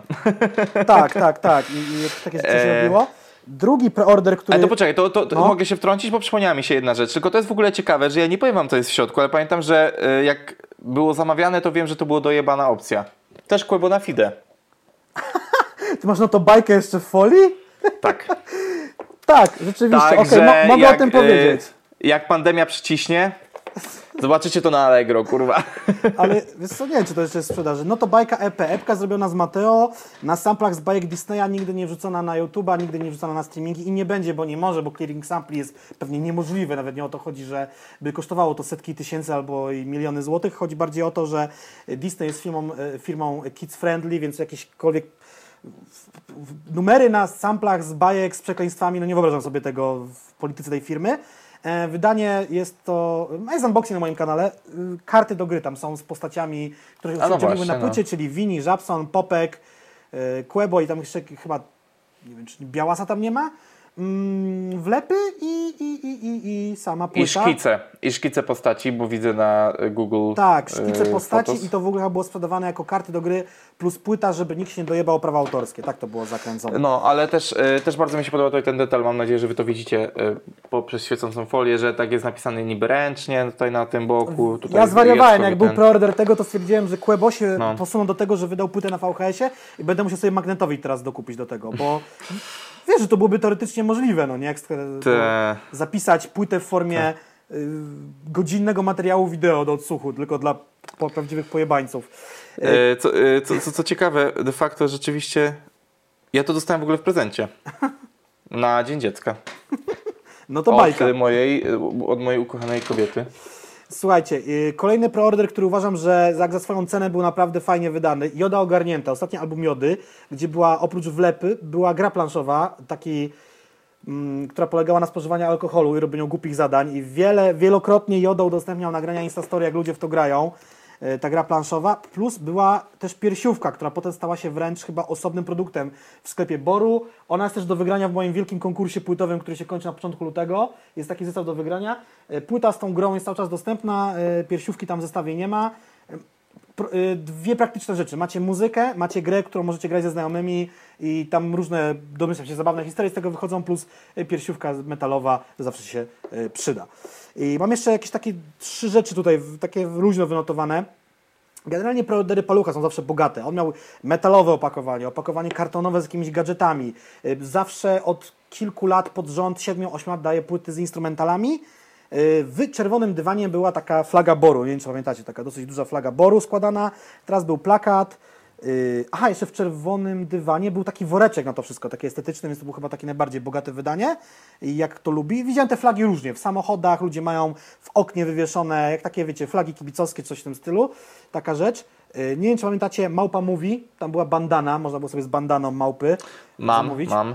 Aczkolwiek ja mam bandanę z teledysku Skała, a nie z preorderu. Bo ta do preorderu była robiona już na masową skalę. Dla Was to było lekkie cięcie, ale postanowiliśmy e, dołączyć ten gadżet tutaj do, do dyskusji, gdyż mamy dwa różne gadżety z Jackiem. A niby E, ten mówimy sam, tak, ale jednak nie. E, mówimy o bandanie, o bandanie małpy. Ja ją też tutaj rozłożę dla Was, żebyście tak ten. Mówimy o tej bandanie.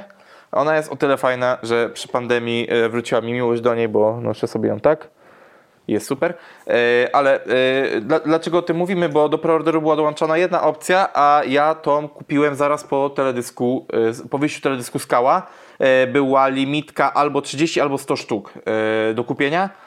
Kosztowała coś, no kosztowała sporo, pamiętam, ale o, ja ocipiałem jak zobaczyłem teledysk. Oszalałem, wypikaj to. Nie, no, Ja się- oszalałem. oszalałem, jak zobaczyłem to, to wydanie. E, w sensie to wydanie, ten teledysk i stwierdziłem, że muszę mieć, muszę mieć. E, I i jest to anegdota, którą często się chwalę. Mam nadzieję, że to jest realne, że rzeczywiście to była jakaś limitka i wcale ta, firm, ta sama firma i w tej samej jakości robiła to później. Mam taką nadzieję. E, Także. Moja jest tak rzadko używana, że mogłaby uchodzić za nową. No nie? W sensie raz ją prałem, kilka razy założyłem, a potem stwierdziłem, że kupuję normalne maseczki, bo nie byłem w stanie e, tego nosić. I przechodząc w sumie płynnie może z małpy przez Jinxa do firmy AIO, chciałem wspomnieć o preorderach płyt Sariusa, Kartkiego, MS-a, Milligana, kilku innych osób związanych z AIO. Też plan B, który jakby jest pod opieką AIO, tak? Te preordery są bardzo grube zawsze i bogate. Tam jest tak, płyta, wlepki, dodatkowa muzyka przeważnie, yy, jakieś, yy, kurde, te rzeczy papierowe, czyli przy bodajże albumie Wszystko co złe był yy, plakat z autografem przy ym, krążku chyba Anti-Hype, albo którymś też był kolejny plakat. Yy, przypinki, opaska silikonowa była przy Wszystko co złe. Yy, takie, um, taka jakby taki prostokątny, ja nie wiem jak to nazwać, pamiętnik wraz ze zdjęciami. No generalnie to, co jest, y, wychodzi u Sariusa zawsze jest jakimś wydaniem bogatym. To nie są rzeczy, które kosztują majątek, ale można to fajnie sprzedać i fajnie, fajnie fanom sprezentować. I to są rzeczy przeważnie w miarę przydatne. No plakat mogą powiedzieć na ścianie, opaska siligonowa wiadomo, można się poznać, że jest się fanem Sariusa. Te przypięki to wiadomo, czapki, bluzy, yy, torby wszelakie, także one znajdują swoje zastosowanie. No a zdjęcia też zawsze wiadomo, można tam pooglądać. Ja w międzyczasie y, do- dojrzałem sobie jeszcze, męcząc temat y, Małpy? tych. y, Tak, tak, tak. No to jest akcja taka, że to jest kolaboracja z firmą Panorama. I rzeczywiście to nie są te same bandany, z tego co Okej, widzę. okej. Że, że, tam, że tamte były. Tak, nawet jest, na, nawet jest jakiś wpis tutaj małpy, że bandany się skończyły i, e, i że kolejne już będą w e, jakieś tam. Te, no, także jakby. Wow, fajnie, cieszę się. Ja mam mało rzeczy takich limitowanych, a to jest super rzecz. E, dobrze, e, rozgadaliśmy się strasznie tutaj w ogóle w, w temacie tych preorderów, ale e, chciałbym jeszcze poruszyć aspekt tego, dlaczego e, te ceny też są takie, a nie inne. No, wyjaśnienie jest dość proste, że po prostu popularny raper może pozwolić sobie na, na wyższą cenę tego po prostu, nie? Wi- więcej gadżetów, które nawet mogą nie kosztować tyle, ile kosztują, ale to pozwala narzucić większą marżę i więcej na tych płytach jakby y, zarobić. Mam tutaj też wypisane preordery takie ostatnie, które powychodziły. Mhm. I co tu się w ogóle dzieje teraz w płytach? To mam jakieś powypisywane. Na przykład, słuchajcie, BDOS. Co było BDOS-a? Teraz w ogóle zrobiła się moda na takie pudełka, takie prostokątne pudełka, jakbyście skosili na pół pudełko od butów. Ja już to widziałem tak, u BDOS-a ono było troszeczkę mniejsze, u Szpaka, no typowe takie jakby pudełko od butów przecięte na pół i dosłownie przed nagraniem widziałem jeszcze u jednego rapera takie pudełko, które chyba dopiero będzie albo już wyszło, tylko nie potrafię sobie przypomnieć jaki to był raper, ale na pewno jakiś, co jeszcze może niedługo wychodzić.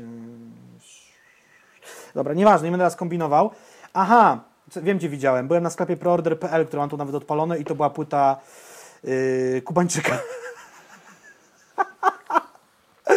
Jaki rap, taki podcast. Jaki rap, taki Witam. podcast, witam serdecznie. Tak, to jest Kubańczyk, żebym teraz nie było jakiś fake news. Donald Trump fake news, wchodzę, co? No, młody kot, Kubańczyk, wiadomo, 99 zł.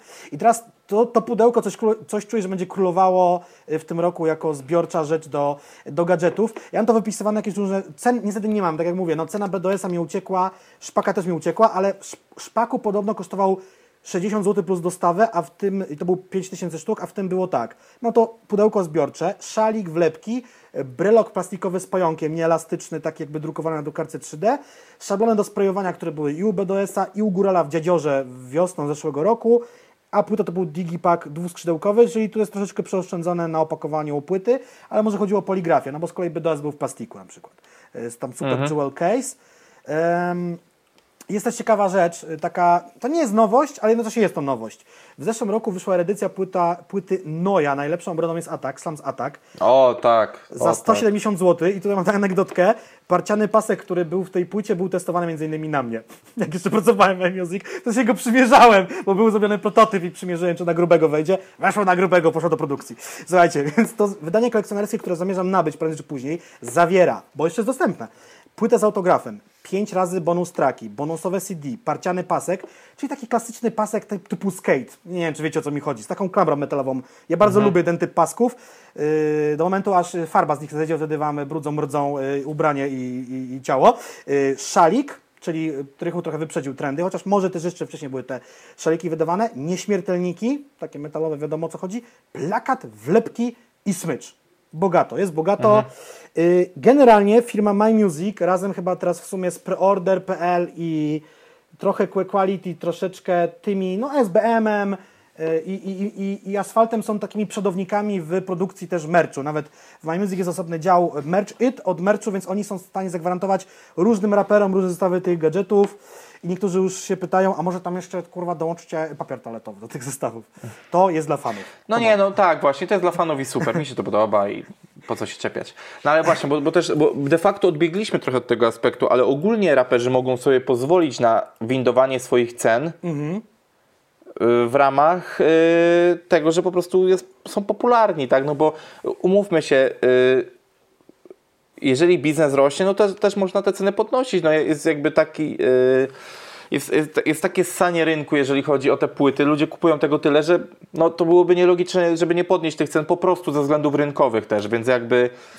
To już w ogóle jest też cięższa rozkmina, jeżeli chodzi o merch raperów, bo merch, a preordery to jest co innego, ale mi się przypomniał taki wykres. No, który- no, po, Wykres. poczekaj, yy, No. pozwolę sobie wrzucić merch, preordery, a marka odzieżowa. To jest jeszcze, wiesz. A czy marka odzieżowa, a że wiem o co ci chodzi, wiem o co ci chodzi. No, merch, że, merch, że, że merch jest do płyty i koncertowy, a marka odzieżowa to jest marka odzieżowa. Sami gadaliśmy, że merch TEDS i yy, tak, ale wiesz, na przykład, no dobrze, a te ciuchy Google, które są na Google Shopie, to według Ciebie już jest marka odzieżowa, czy to jest merch? Bo ja to traktuję No. troszeczkę jako merch. Nie no, ja merch, znaczy może wszystko po prostu co jest rzeczą muzyka, jest merchem de facto. No może tak, może tak, Znaczy, może ja, też, ja też się niepotrzebnie domyślam, że to trochę inaczej funkcjonują PLN-y lub El Polaco, a troszeczkę inaczej zrobiona tam bluza pod płytę, tam Górala czy, czy Tedego. Yy, widziałem takie zestawienie, mi ostatnio śmignęło, najbardziej zyskowne marki świata. Gwiezdne Wojny, tam Harry Potter, Myszka No, no, Miki, no, no, Pokemony. wiadomo. I tam było taki fajny, bo oprócz tego, że były te takie słupki klasyczne, był podział, ile zarobiły Gwiezdne Wojny jako filmy, a ile zarobił merch z Gwiezdnych No Wojen. tak, w czym siedzę. Tak, tak. Jakby y, o to chodzi, że my z- w końcu mi się wydaje, że dobijamy do takiego poziomu, że y, to, że jesteś fanem rapera X ci nie wystarcza i chcesz mieć y, t-shirt rapera X, szalik rapera X, kubek rapera X, mam kubek y, myszki Miki z, z Biedry, y, siedzę w koszulce Gwiezdne Wojny, jedno i drugie to jest Disney już od da, dawna, tu za mną stoi Venom, y, firma Marvel, też już Disneya. I generalnie y, chcesz mieć prześcieradło z kimś, to ta granica będzie przesuwana, bo ja doskonale wiem, że w My Music przeglądają się tym, co się dzieje w popie i w K-popie, co robi BTS No. w Korei Południowej i to będzie sugerowane też, wiesz, raperom, no nie? E, Pamiętaj też o tym, że mm, no to w innych gatunkach muzyki, czy właśnie w innych gatunkach popkultury to już się dzieje po prostu. To już od wielu lat się dzieje. Teraz polski rap do tego dojrzewa i świetnie. Znaczy dojrzewa, no prosto ma ponad 20 Dobra. lat, no. Ale wiesz o co chodzi, no nie? Mam zajebisty pomysł i wiem, kto może ten gadżet dać do płyty. Słuchajcie, dwa sławe, jeżeli mnie słyszycie, bo ostatnio daliście magnes na lodówkę, dajcie do nowej płyty termos. Nie wiem dlaczego, ale jest to tak absurdalne, że oni mogą to dać i nikt nie obrazi. Termos z takim wielkim X2. No, pamiętaj o tym, że to by było nawet spójne z Astkiem. Tak, z jego wyprawami górskimi, a Rado też lubi przypodróżować, ciepła herbatka zawsze będzie spoko, także macie ode mnie ten pomysł za darmo. Albo na przykład y, zestaw Astka z termosem i zestaw Radka z piersiówą. Na przykład i dwie różne wersje preorderu. Super, świetnie. Podoba mi się to. Monetyzujemy. Baja. Dobrze. Y, Jesteś pod Myślę, punkt, że- kto skiepści z tak, preorderem. tak, tak. To właśnie, kto, kto, kto nie dał rady z tymi preorderami. No i właśnie to jest ten problem, że w tym momencie przechodzimy do tego, do, do, tego, e, do tego aspektu, w którym my trochę rozumiemy też fanów, którzy narzekają na ceny preorderów. Bo gdzie wy, wy, wygu- wygórowane ceny za to, że dostajecie jakieś rękawiczki, jakiś gadżet, realnie gadżet, gadżet, nie, nie gadżet bryloczek, nie gadżet wlepki, tylko gadżet, gadżet, rzeczywiście są uzasadnione, ale jeżeli to jest sprzedawane jako super, limitowane, coś tam, coś tam, a dostajecie wlepki e, i obwolutę, jak, jak to się nazywa na płytę, ta, ta okładka dodatkowa To, papierowa. to, na- to się chyba nazywa mm, albo woluta, albo sleeve, czyli taki rękaw jakby. No, Może być plastikowy albo kartonowy. Kartonowy jest popularniejszy.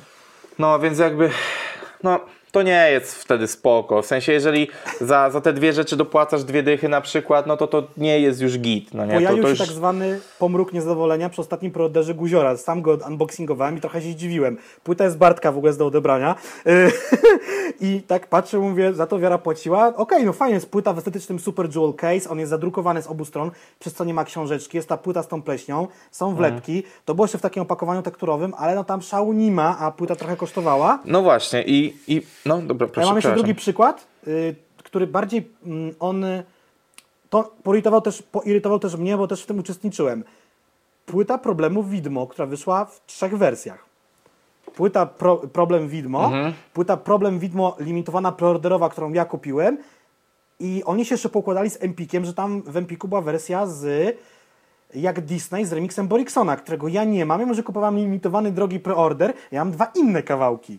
Niby to chyba koniec końców wszystko lądowało na streamingach, no ale tu się poczułem trochę taki zrobiony w bambuko, tak? Płacę więcej, zamawiam z góry, sklep oczywiście wysadzony w powietrze i jeszcze nie dostaję wszystkich kawałków, a ja jestem tym człowiekiem, któremu zależy na muzyce, no nie? Nie na tych wszystkich okolicznościach dookoła. No. No, no, no. no właśnie, no i teraz... Yy... I teraz myślę, że możemy to spuentować de facto, te, te kwestie wydań, płyt, szeroko, że jeżeli to jest rzeczywiście zestaw fana, rzeczywiście, że tam masz dużo rzeczy, tak jak na przykład wersja extended y, płyty PZ, że tam są gadżety, a to nie, jest- i, ale możesz kupić zwykłą wersję, świetnie. I tak jak mówimy na przykład teraz Kosi, y, czy to właśnie BDOS, czy Szpaku, super. No ale jeżeli to jest na zasadzie takiej, że to jest na przykład jedyny preorder dostępny i droższy, bo coś tam i to coś tam pod, podwyższa tą cenę, no to nie jest fajna praktyka. Nie podoba mi się to i rzeczywiście możliwość wyboru wielu wersji jest tą opcją chyba najfajniejszą. Znaczy wiesz co, jeżeli chodzi o, o rewolucję romantyczną, żeby nie było niedopowiedzeń, mi się wydaje, że tu się pomyliłem i u BDS-a była możliwość tylko zakupu bo boksu z e, edycją e, Extended, no nie? Ona była tylko, A, okej. tylko w tym pudełku. Teraz zostały niewykupione egzemplarze z ciuchami, które no wiadomo przez same ciuchy są droższe, kosztują między No tak, tak, tak. 180 a 320 zł. Chyba, no, kurde, ale teraz nie chcę się pomylić, bo wiadomo, że to znikało ze sklepu. Wydaje mi się, że tylko ta edycja Extended była w tym pudełku, ale mogę się mylić, kurde. Nie wiem za bardzo jak to sprawdzić, szczerze mówiąc. Dobrze, jeżeli, jeżeli uda nam się to zweryfikować, e, po, postaramy dać to w opisie. Jeżeli popełniliśmy to jakiś błąd, a jak nie, no to komentarze wasze, Mhm. jak zwykle. Myślę, że temat preorderów możemy zamknąć, tak? Tak. Tak, nigdy jeszcze tutaj nie gadam o preorderach. Tak, e, przechodzimy teraz do e, koncertów i ja Wam postaram się w miarę wytłumaczyć, jakie składowe w ogóle wchodzą na rzeczy, które de facto trzeba opłacić jako organizator robiąc koncert. E, I w ogóle dlaczego to wpływa? Oczywiście koncerty można robić w różnych miejscach. Można robić e, w takich miejscach, które mają słabe nagłośnienie, jest tam duszno i czujecie się tam niekomfortowo, które są stosunkowo wtedy tanie, ale możecie też stawiać na pewną jakość miejsc i zapraszać ludzi do miejsca wygodnego, komforto, komfortowego, przepraszam, wentylowanego i tak dalej, i tak dalej. I wtedy y, odbiorca jak płaci i widzi, że idzie do fajnego klubu, to też chętniej zapłaci za dobry bilet, bo nie będzie narzekał, że Ej, kurwa, będę stał w tłumie i tak dalej, i tak dalej, i tak Będę śmierdział. No. Dymu. Więc y, na pewno wpływa zawsze jakość miejsca i gabaryty miejsca.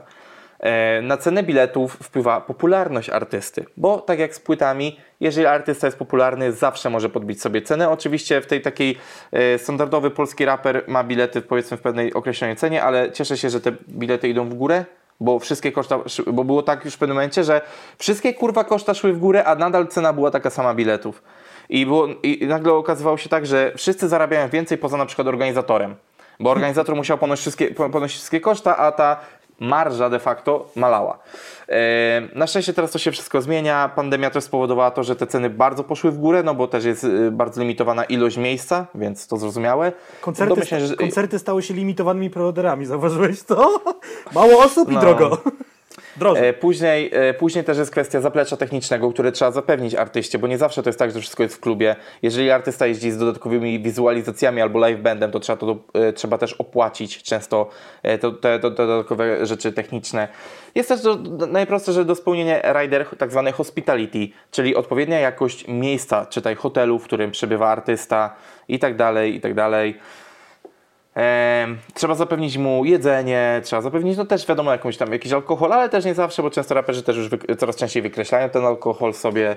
E, Niektórzy, też chciałem Cię dorzucić, potrafią wrócić do domu, więc czasem hotel odpada, ale to też nie zawsze. no tak, ale, ale nie można, mówimy o random koncercie, wiesz o co chodzi. Mhm, mhm, jasne. Em, Kolejna rzecz, promocja tego wydarzenia. Promocja w formie, no plakatów to już się raczej nie stosuje, ale wiesz, promocja e, w internecie, jakieś czasami magazyny, jeżeli to się opłaca, to bardziej w kontekście nierapowym często te magazyny się, się uskutecznia. Ochrona, obsługa techniczna e, i na przykład też ludzie do pracy na miejscu, bo to też pamiętam, pamiętam czasy, sam też tak czasami robiłem, że sam jeździłem na koncert jako organizator, e, osoba na bramkę, e, kurwa ogarniacz, kierowca i tak dalej, i tak dalej, ale tak naprawdę tak się nie powinno robić, powinno się zatrudniać do tego odpowiednich ludzi.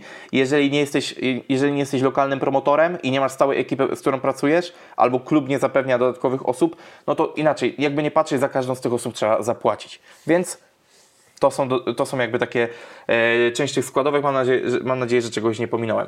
E, kolejnym aspektem, jaki jest, jeżeli chodzi o koszty, no to jest coś takiego jak breakpoint. Czyli punkt, powyżej którego opłaca się w ogóle robić dany koncert. Czyli na przykład y, mamy miejsce na 400 osób. Wiemy, że raper wygeneruje nam 300 osób, a próg opłacalności jest na przykład na poziomie 270. Czyli de facto ty jako organizator zarabiasz tylko na tej końcówce, czyli na tych 30 biletach. To jest tylko dla ciebie. Na, bi- y, na biletach, z których trzeba odliczyć podatek VAT, podatek dochodowy i prowizję bileterii. Te prowizje są różne, tego Wam zdradzać za bardzo nie mogę, ale te prowizje są i też trzeba je opłacić. Czyli de facto zobaczcie, ile rzeczy spada, że, które, które są do opłacenia, do przypilnowania i tak dalej. No ale to taki, taki jest biznes, tak to wygląda, to zrozumiałe. Więc jakby to wszystko musi się zawrzeć w tej cenie biletu, więc zobaczcie czasami ile osób musi przyjść, żeby jakby wszyscy, wszyscy, się, jakby wszyscy się najedli tym.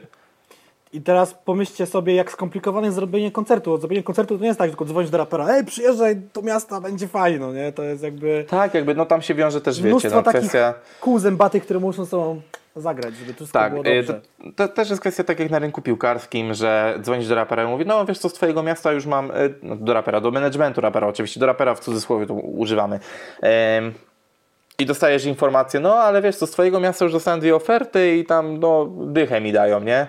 No ale to jakbyś chciał, to możemy pogadać. No to ty mówisz, no to 11, 12 i się zaczyna i tak dalej. I widzisz, i widzisz jak ta górka z twoimi pieniędzmi coraz bardziej spada. Więc no y, to bi- bilansowanie koncertu jest rzeczą skomplikowaną i, i rzeczą, nad którą się trzeba Nie, to dużo jest bardzo głowić. skomplikowane, bo ja szczerze, to kurwa, ja bym się pogubił w połowie liczenia, bo tam jest tyle zmiennych, nie wiem, jakiś pieprzony dobry arkusz w Excelu, gdzie tylko uzupełniasz i klikasz Enter i ci wypluwa, czy jest na zielono, Tak, czy... znaczy to tak, to tak to wygląda. Ja, ja dokładnie mam taki arkusz, który po prostu kopiuję do kolejnych. Jak Neron jest tak, koncert. albo jest tak, no nie? Już wiesz, czy No organizować, tak, jakby, jakby podświetla mi się e, rubryka na zielono albo na czerwono i tyle. No. E, prosta rzecz. E, tutaj też mamy taki podpunkt, czy koncerty można mierzyć jedną miarą. No właśnie nie, bo z tych względów, o których Wam mówiłem, czyli garze artystów, jakość miejsca, jakość obsługi technicznej i tak dalej, to mimo tego, że raper nadal przyjeżdża z DJ-em i kierowcą, to nie znaczy, że, e, że, że może brać podobne pieniądze, no nie i tak dalej, więc jakby mierzyć tych koncertów nie można, no bo też e, wymagania artystów są różne w zależności od jakości i tak dalej. No wiadomo, że na przykład, nie wiem, opał, e, kartki i kłę, bo to są trzy różne kategorie tego wszystkiego, no nie? Mhm. A grają w Więc- podobnym, nazwijmy to, zestawie, tak? Tam raper, hype man, DJ. No, no, no, no. Znaczy, no oczywiście e, Kłębo już ma więcej tam tego, no bo Tak, tam jakieś wizualizacje, coś i tak dalej. Globusy, piłki. Tak, tak, tak. O, ja, ale na przykład e, taka ciekawostka, myślę, że to już teraz z perspektywy czasu mogę zdradzić. Yy, Kłębo miał przez y, tam chyba dwa lata koncertowania piłki zawsze, które na y, kawałku tym z Brazylii wykopywał w tłum. Luis Nazario del Lima.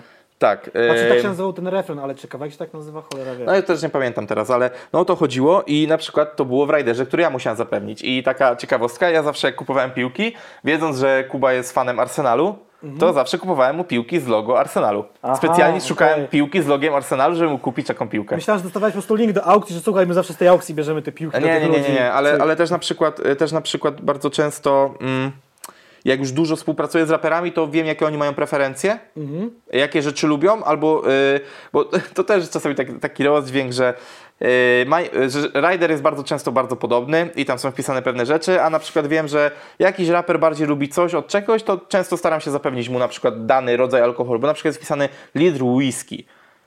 No, no to- whisky to whisky. No. Znaczy są whisky i są whisky, no nie? Jakby. No tak, no ale właśnie, możesz kupić mu taką za 300, możesz kupić mu, wiesz, e, Golden Lock z Biedronki, no nadal whisky. Ale na przykład wiem, że ktoś lubi taką, ktoś lubi tak, siatką i, i po prostu takie kupuje. Albo że na przykład ktoś nie lubi bananów, pozdrawiam kartki. Kurwa, uczyłem się kilka koncertów z tymi bananami jebanymi. Ej, ja, ja chciałem trochę y, uciec do poprzedniego No. tematu. Tak, była rewolucja romantyczna Extended za 5 dych, bez żadnych dodatków, czyli nie kłamaliśmy. Dobra. E, tutaj co, co dalej z koncertami? E, bo ja, ja tu sobie zapisałem ten podpunkt, nie za bardzo wiem chyba w sumie, jak go rozwinąć, może ty mi Jacek pomożesz. Co powinno decydować o cenie biletów? Popularność czy koszta produkcji? I chyba de facto to i to, jakby nie patrzeć. Mm, No tak, no bo kurde, czy da się obciąć koszta produkcji jakoś No, dramatycznie? no, no d- zawsze da się, no zawsze można, wiesz, po- poszukać kogoś tańszego, ale to wtedy wpływa na jakość wydarzenia, czego raczej się nie powinno robić, no nie? A Bo na wiecie, przykład, go, y- gorszy rzutnik na przykład do wizualizacji, czy gorszy ekran, no to też wpływa na wasz odbiór, a to chodzi o to, żeby dla was to było doznanie, bo ja, nie, ja lubię mówić o, w ogóle o swojej pracy, że ja sprzedaję emocje. To jest Myślałem, takie, że, do, "Wow, że kurwa". dostarczasz doznania. Tak, też, też, Też. Tak. A ja zastanawiam się taka hipotetyczna sytuacja. Czy może się wydarzyć koncert, może nie największej gwiazdy, tam wiadomo, takiej średniej powiedzmy, bez ochrony? Że Mhm. Nie, że jest, nie. Be, że jest bezpiecznie, miło, Znaczy, sympatycznie. inaczej, ja, poczekaj, poczekaj, poczekaj. Znam takich, którzy chcieli. Bo kurde, mi się wydaje, nie, nie powiem ci kto organizował i w jakim to było klubie, ale mam takie przebłyski z tyłu głowy, że byłem na koncercie, gdzie po prostu była jakaś tam pan lub pani na bramce i that's it. I nie było żadnej. No, to, to jest bardzo złe, Albo była ale, ale nadal są takie miasteczka. ale Są, są raczej takie miasteczka i takie miejscówki, gdzie nadal tak się robi i to jest złe.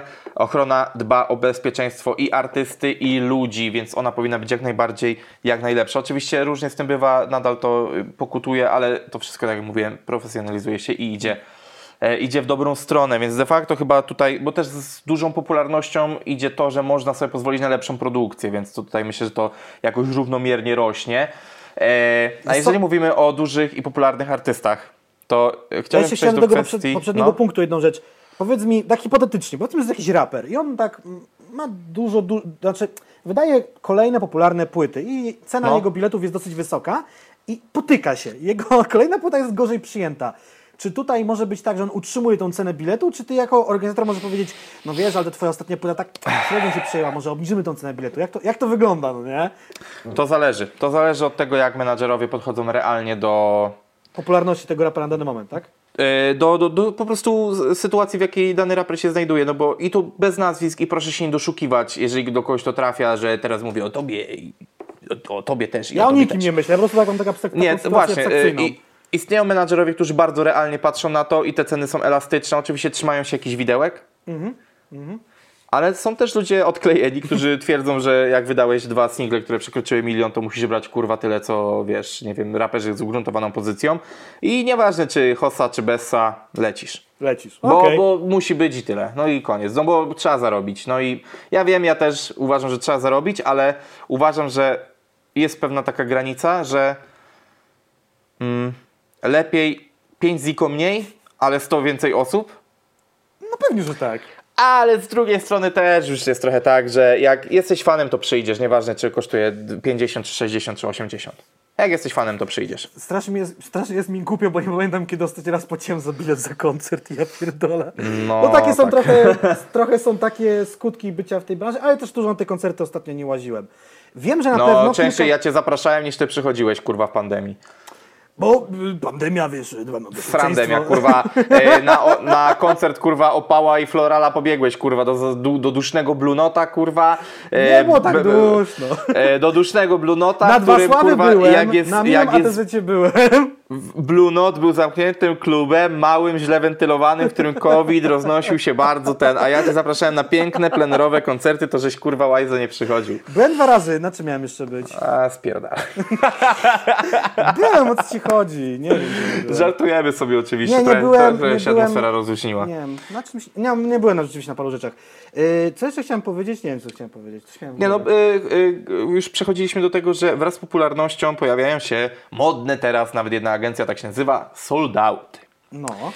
No tylko z sold outami, powiem wam, jest tak, że jaki klub, taki sold out. No, w sensie takim, że e, jest, zdarza się u niektórych, nie będę robił tutaj name droppingów, ale że czasami bierze się celowo mniejszy klub, żeby zrobić spektakularną listę sold outów i wtedy bo, bo każdy raper ma powiedzmy te, te jakieś widełki, że w tych miastach dużych, wojewódzkich przychodzi na niego powiedzmy od 300 do 400 osób. Tak, Taka tendencja, plus na przykład 500 w jego mieście tak zwane, chociaż w te, w te jego miasto już trochę nie wierzę też.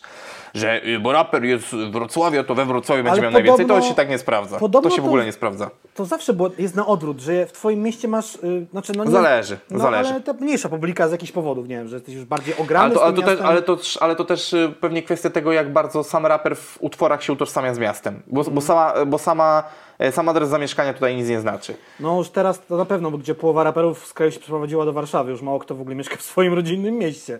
No, więc, y, historia. więc, y, więc jeżeli o to chodzi. No i to jest często tak, że jeżeli wiemy, że ten raper zawsze się sprzeda na 300, To nie ryzykujemy i nie dajemy mu klubu oczywiście też droższego i tak dalej na 400-500, tylko celowo lecimy tym takim, to, mówię lecimy w sensie nie, że ja, moja agencja czy agencja, którą reprezentuję, nieważne, to nie, że ja, po prostu tak niektórzy robią.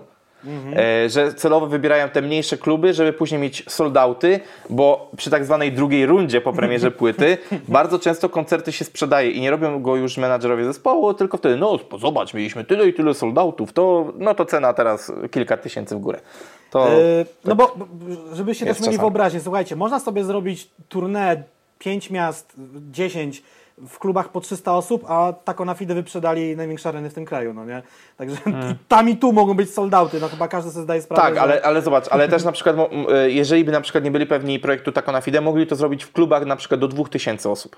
Prawda. I wtedy, wiesz, i wtedy byłby, byłby sold out w minutę wszędzie. I było, o kurwa, sold out Najszybciej no wyprzedzona nie? trasa w historii polskiego hip-hopu. Na przykład, rzucam takie hasło. Przypomniała mi No, się jedna no, no, ciekawa no. rzecz a propos koncertów, y, związana jest bezpośrednio. Widziałem Ci artykuł, że dopiero wiosną 2021 ruszy y, remont, przebudowa areny i dopiero ją skończą w 2023. Szkoda. Poznań bardzo cierpi na, na brak nie mamy miejsca dobrego miejsca niż MTP. koncertowe, koncertowego. A żeby było jeszcze Hmm. śmieszniej, w hali MTP2 ma być jakieś pieprzone muzeum. Bo to jest ta hala jakiś tam przemysłu ciężkiego. Y, Wiesz, o której mówię. Tam, gdzie się przeważnie właśnie koncerty odbywały rapowe. Okej, spoko, fajnie. Pewnie będzie muzeum. Albo jakaś tam jeżeli, sala wystawowa, czy coś w tym, tym e, jeżeli nie zostanie to wykupione przez e, monarchów kościoła katolickiego. To Ta, taki no, oni, wątek. oni się tam bifują, no nie? No tak, no bo teren podobno kiedyś tam należał do kościoła. Nieważne, to jakby schodząc z tego. Targi są w ogóle E, częściowo na cmentarzu, to chciałem że tak rzucić taką, taką historyjkę. E, ja w ogóle, to już trochę o tym mówiłem, że bilety na rapowe koncerty zbyt długo, zbyt mało kosztowały, uważam. Bo było to legendarne trzy dyszki za bilet, Tak a, jak z płytami też, no nie? No, Bardzo długo no, była y- płyta 30 zł. ale wiesz, ile lat raperzy się krygowali przed tym, żeby mówić, że zarabiałem pieniądze sensowne na życie z tego. Że To chyba trochę z tego wy- wynikało, że po prostu e, ten mit musiał być trochę utrzymany. Jak w końcu raperzy nauczyli się mówić o pieniądzach, to teraz można po prostu robić jest- te pieniądze. raperzy kiedyś zrobili raperom krzywdę tym później, że tak powiem, na osi czasu. Czyli No. ci z początku lat 2000 tyle gadali o nierobieniu rapu dla pieniędzy, nie robieniu pieniędzy na rapie i nie sprzedawaniu się, cokolwiek mieli na myśli, że potem ja sobie, teraz sobie uświadomiłem, że były takie paranoidalne sytuacje, że raperzy mieli już całkiem spoko samochody, czy to w leasingach, w leasingach, Mm. czy kupione za gotówkę, nie bardzo się z nimi pokazywali, no bo, no bo nie, no jak pokazywać, że, że mam pieniądze, no jak. Mm. A, te, a teraz już nie ma z tym problemu. Y, Też właśnie przypomniał mi się temat, którego sobie nie wypisałem. Ty powiedziałeś o tych płytach, wróć, o biletach i o płytach. Z płytami jest podobnie. W tej chwili granica psychologiczna 50 zł chyba już jest przekroczona. Rubikon został przekroczony. Pytanie, gdzie się zatrzymamy, no nie? No bo pięć, teraz No jest właśnie. 5 dych za nową płytę. Po prostu płytę, sotę. Bez niczego. Yy, no bo też jest kwestia taka, że istnieje, istniała też duża dysproporcja w ogóle między gatunkami muzycznymi a ceną biletów. No bo było tak, że no za alternatywy za rok można było zapłacić więcej, a ten rap nadal za te trzy dyszki latał. Nie, że tam na przykład, y, jak, jak byłem menadżerem klubu, to było tak, że na przykład za Happy Set dało się brać 50-60 zł i przychodziło na niego y, powiedzmy 1000 osób, a w tym samym czasie Osce grał koncert za 35 zł bilet i też przychodziło 1000 osób. To chyba chodzi o target wiekowy, coś tak czuję, no nie? Czy nie? Czy to No nie wiem, no czy nie wiem. Yy, nie, no akurat Happy Set i Ostry myślę, że tutaj bardzo podobny target Podobny. wiekowy. No, w, tamtych, cza- w tamtym czasie jeszcze zwłaszcza. I przez to, że właśnie yy, by- był ten rozdźwięk, na szczęście on właśnie teraz już yy, zaczyna się zacierać, bo rzeczywiście to popularność i te koszta produkcji powinny decydować, a nie gatunek muzyczny. No nie, że, że po prostu za, za pewnego artystę można, y, w sensie, że, że za, za po prostu koncert popularnego artysty, popularnego na poziomie jakiejś tam ilości sprzedanych biletów w danym mieście, można zapłacić więcej. No jakby, nie wiem, czy ta konkluzja jest zrozumiała, ale pewnie to jest proste jak jebanie, no jakby... nie, no nie wiem, tak, no tak, no. Jest. E, Bo ty też podałeś przykład Ostrego, który, come on, on nawet 10 lat temu popularnym artystą e, i jakby Mm. mógł zażądać sobie więcej za, za, za bilety, no nie? no my, my kiedyś mieliśmy taką sytuację, że jednego dnia sprzedaliśmy dwa koncerty po 1200 osób na Ostrego. No, takie w ciągu jednego sytuacje dnia. są. Takie sytuacje są. Tak, i pamiętam, że wtedy gościliśmy mamę Adama i dwie panie przedszkolanki z, z przedszkola a, tego Jaś, Jasia, tak? Jan? Jest Tak, najmłodszy? yy, Znaczy nie najmłodszy, ten Najstarszy, drugi. chyba tak. Najstarszy, chyba tak, ja. no. No, em, dobrze. y, To chyba wszystko, czy nie? Czy tak, myślę tak, myślę, że myślę, że to wszystko. Y, I teraz na koniec Quebo na fide. Wielkie, oszukali nas, znaczy, no właśnie jeszcze nie wiemy, ale raczej nas oszukali, jest potwierdzone Mhm. info, że słuchajcie, może tak, y, od kilku dni, ja link dostałem wczoraj na streamie na Twitchu na żywo, dzięki za podesłanie, a jeszcze wcześniej, gdzieś to się rozeszło w internecie, pojawił się link, nie wiadomo skąd, pojawił się link do kanału z japońskimi napisami, który ma sugerować, że zbliża się premiera nowej płyty Kobona Fide o nazwie Ekliptyka. To jest oparte na takim bardzo starym wersie, jeszcze z ezoteryki, ekliptyka, ale o tym może później. I ten kanał wygląda bardzo legitnie, w sensie są zrobione sensownie grafiki w określonych barwach, na które też uwagę zwrócił Bartek przy okazji Kosiego, czyli jest tu dobrana jakaś paleta barw.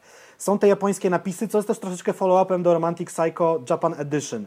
E, Są wrzucane tutaj bardzo krótkie takie materiały oparte na cytatach audio z poprzednich numerów Kłeby, z featuringów, na których się udzielił, albo kawałkach innych raperów. Wszystko jest opisane po japońsku, ewentualnie są w opisach tych utworów jakieś zagadki kodem Morsa lub innymi kodami i to ma sugerować odliczanie do premiery pierwszego teledysku z preorderem nowej płyty Kuby, która ma się nazywać Ekliptyka. No, tylko, że to jest oszustwo na 99%. E, a właśnie zerknąłem na rzecz, która może świadczyć, że to jest oszustwo trochę. No. Bo chyba ktoś chciał przesadzić e, z legitnością tego i dodał na banerze na YouTubie na samej górze logo Mister Och, czyli restauracji Quebo w Warszawie.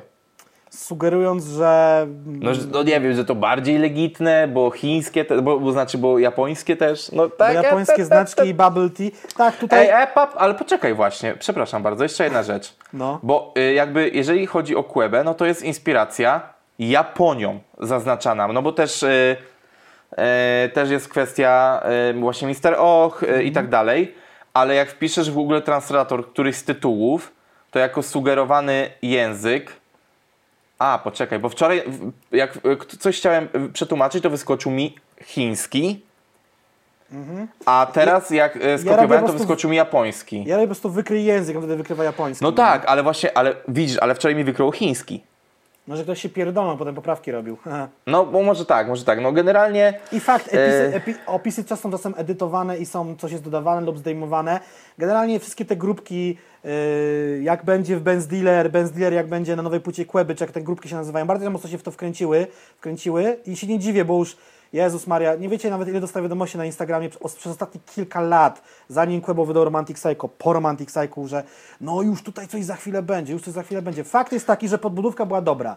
Tin Kasia, Matcha Latte, single z Kukonem, ja też dałem się na to złapać, ale też tak mówię, tak na, byłem przekonany na 70%, bo mówię, dzi- zdziwiło mnie, że ten kanał ma 5 lat i mówię, to co oni jakiś stary kanał Kłeby wykorzystali, czy kogo właściwie, dlaczego nie założyć nowego? Yy, nie ma tutaj dowodów wskazujących na to, że to, to jest powiązane z Quality. Gdybyśmy my z Bartkiem mieli więcej czasu, możemy zrobić taki sam kanał. Na przykład Sokołowi, że niby wystartowała preorder jego nowej płyty, tak?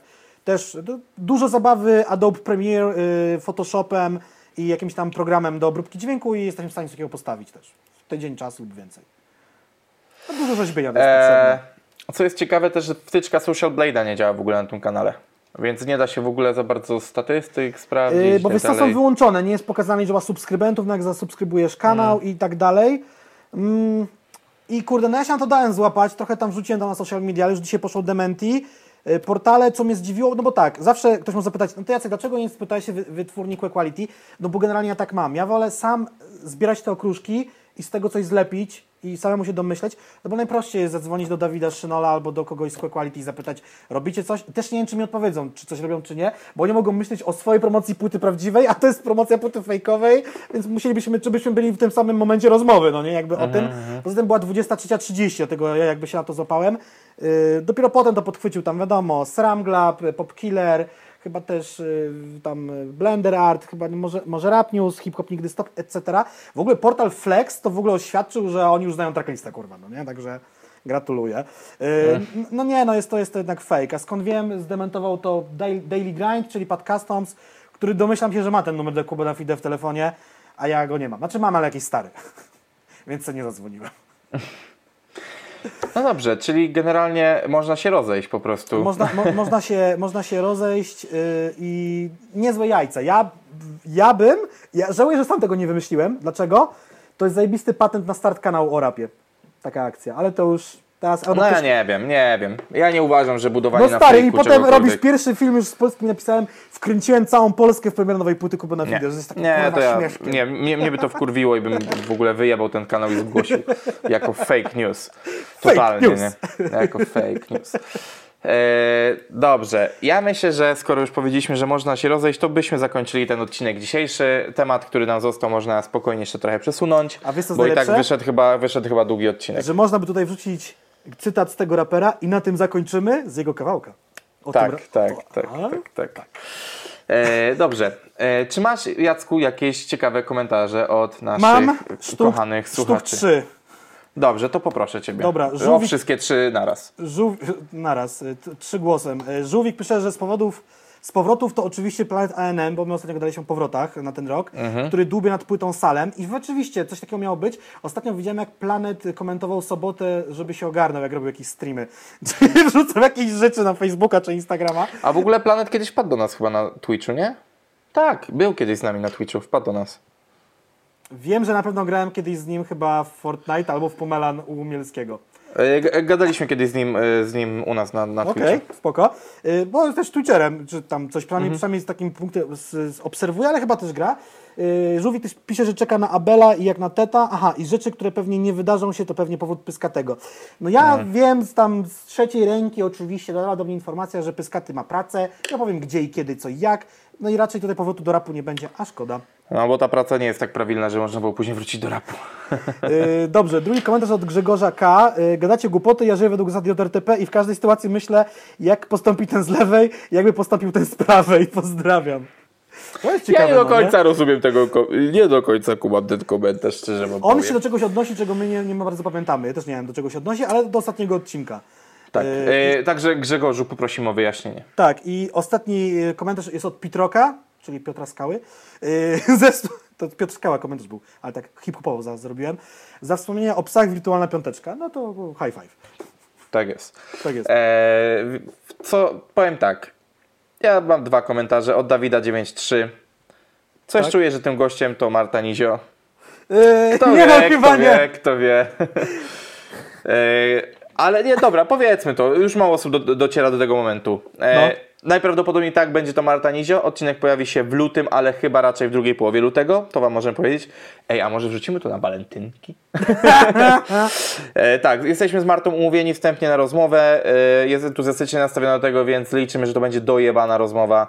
E, I z tego też miejsca, z racji, że mało osób dotrwało, ale pewnie zatizujemy też na Discordzie tematy, które chcielibyście e, poruszyć z rozmowie. My oczywiście e, nie będziemy robili z tego Q&A od Was z Martą, bo sami wymyślimy pewnie mnóstwo rzeczy, o których chcielibyśmy pogadać. Poza tym Marta lubi bardzo dużo mówić, więc to może być długi odcinek. Więc e, jeżeli tylko coś nas rozjebie na łopatki, no to wtedy, wtedy chętnie. Ja coś tutaj jeszcze miałem, chyba? Chyba? Nie.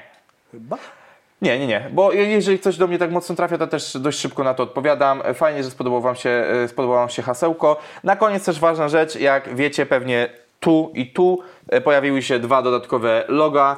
E, loga e, rytm.pl, czyli portalu, który pisze o muzyce i o różnych rzeczach, generalnie o lifestyle'u, który e, generalnie nas wspiera, żeby ten podcast się niósł lepiej, ale też jest logo apki Tango. Tango myślę, że na ten moment nie jest Wam aż tak potrzebne, jak będzie, gdy zaczną się dziać koncerty. No bo jest to apka, która służy do między innymi zakupu biletów, ale też jakby do takiego dzielenia się z Wami. Mm, dzielenia się jakby życiem koncertowym, lifestylem koncertowym e, i wytuptywaniem kroków, za które tam macie jakieś bonusy w tej aplikacji. No, także e, tak, e, no bo idziemy w tango, widzimy się na mieście, takie są tagliny ogólnie, e, ogólnie tango, więc e, to tak dla wyjaśnienia, bo ja zapomniałem o tym powiedzieć w poprzednim odcinku, bo już w poprzednim odcinku one się pojawiły, e, tylko wtedy nie byliśmy jeszcze pewni, czy to już będzie ten weekend e, współpracy, czy nie. E, generalnie pozdrawiamy ekipę i rytmów i tango. I cóż, e, może i niechaj tango będzie hasłem na ten odcinek. Tak jest. Tak, zróbmy tak. Tango. Piszecie hashtag tango, jeżeli dotrwaliście do tego momentu. To jest takie wojskowe, tam tango, tango down, tango down, że coś tam jakiś helikopter spadł, czy jakiś cel Nie, myślę, że bardziej chodzi o pójście w tango, tak Nie, jak no ja to ja to wiem, zrobię w wiem. piątek, czyli jutro.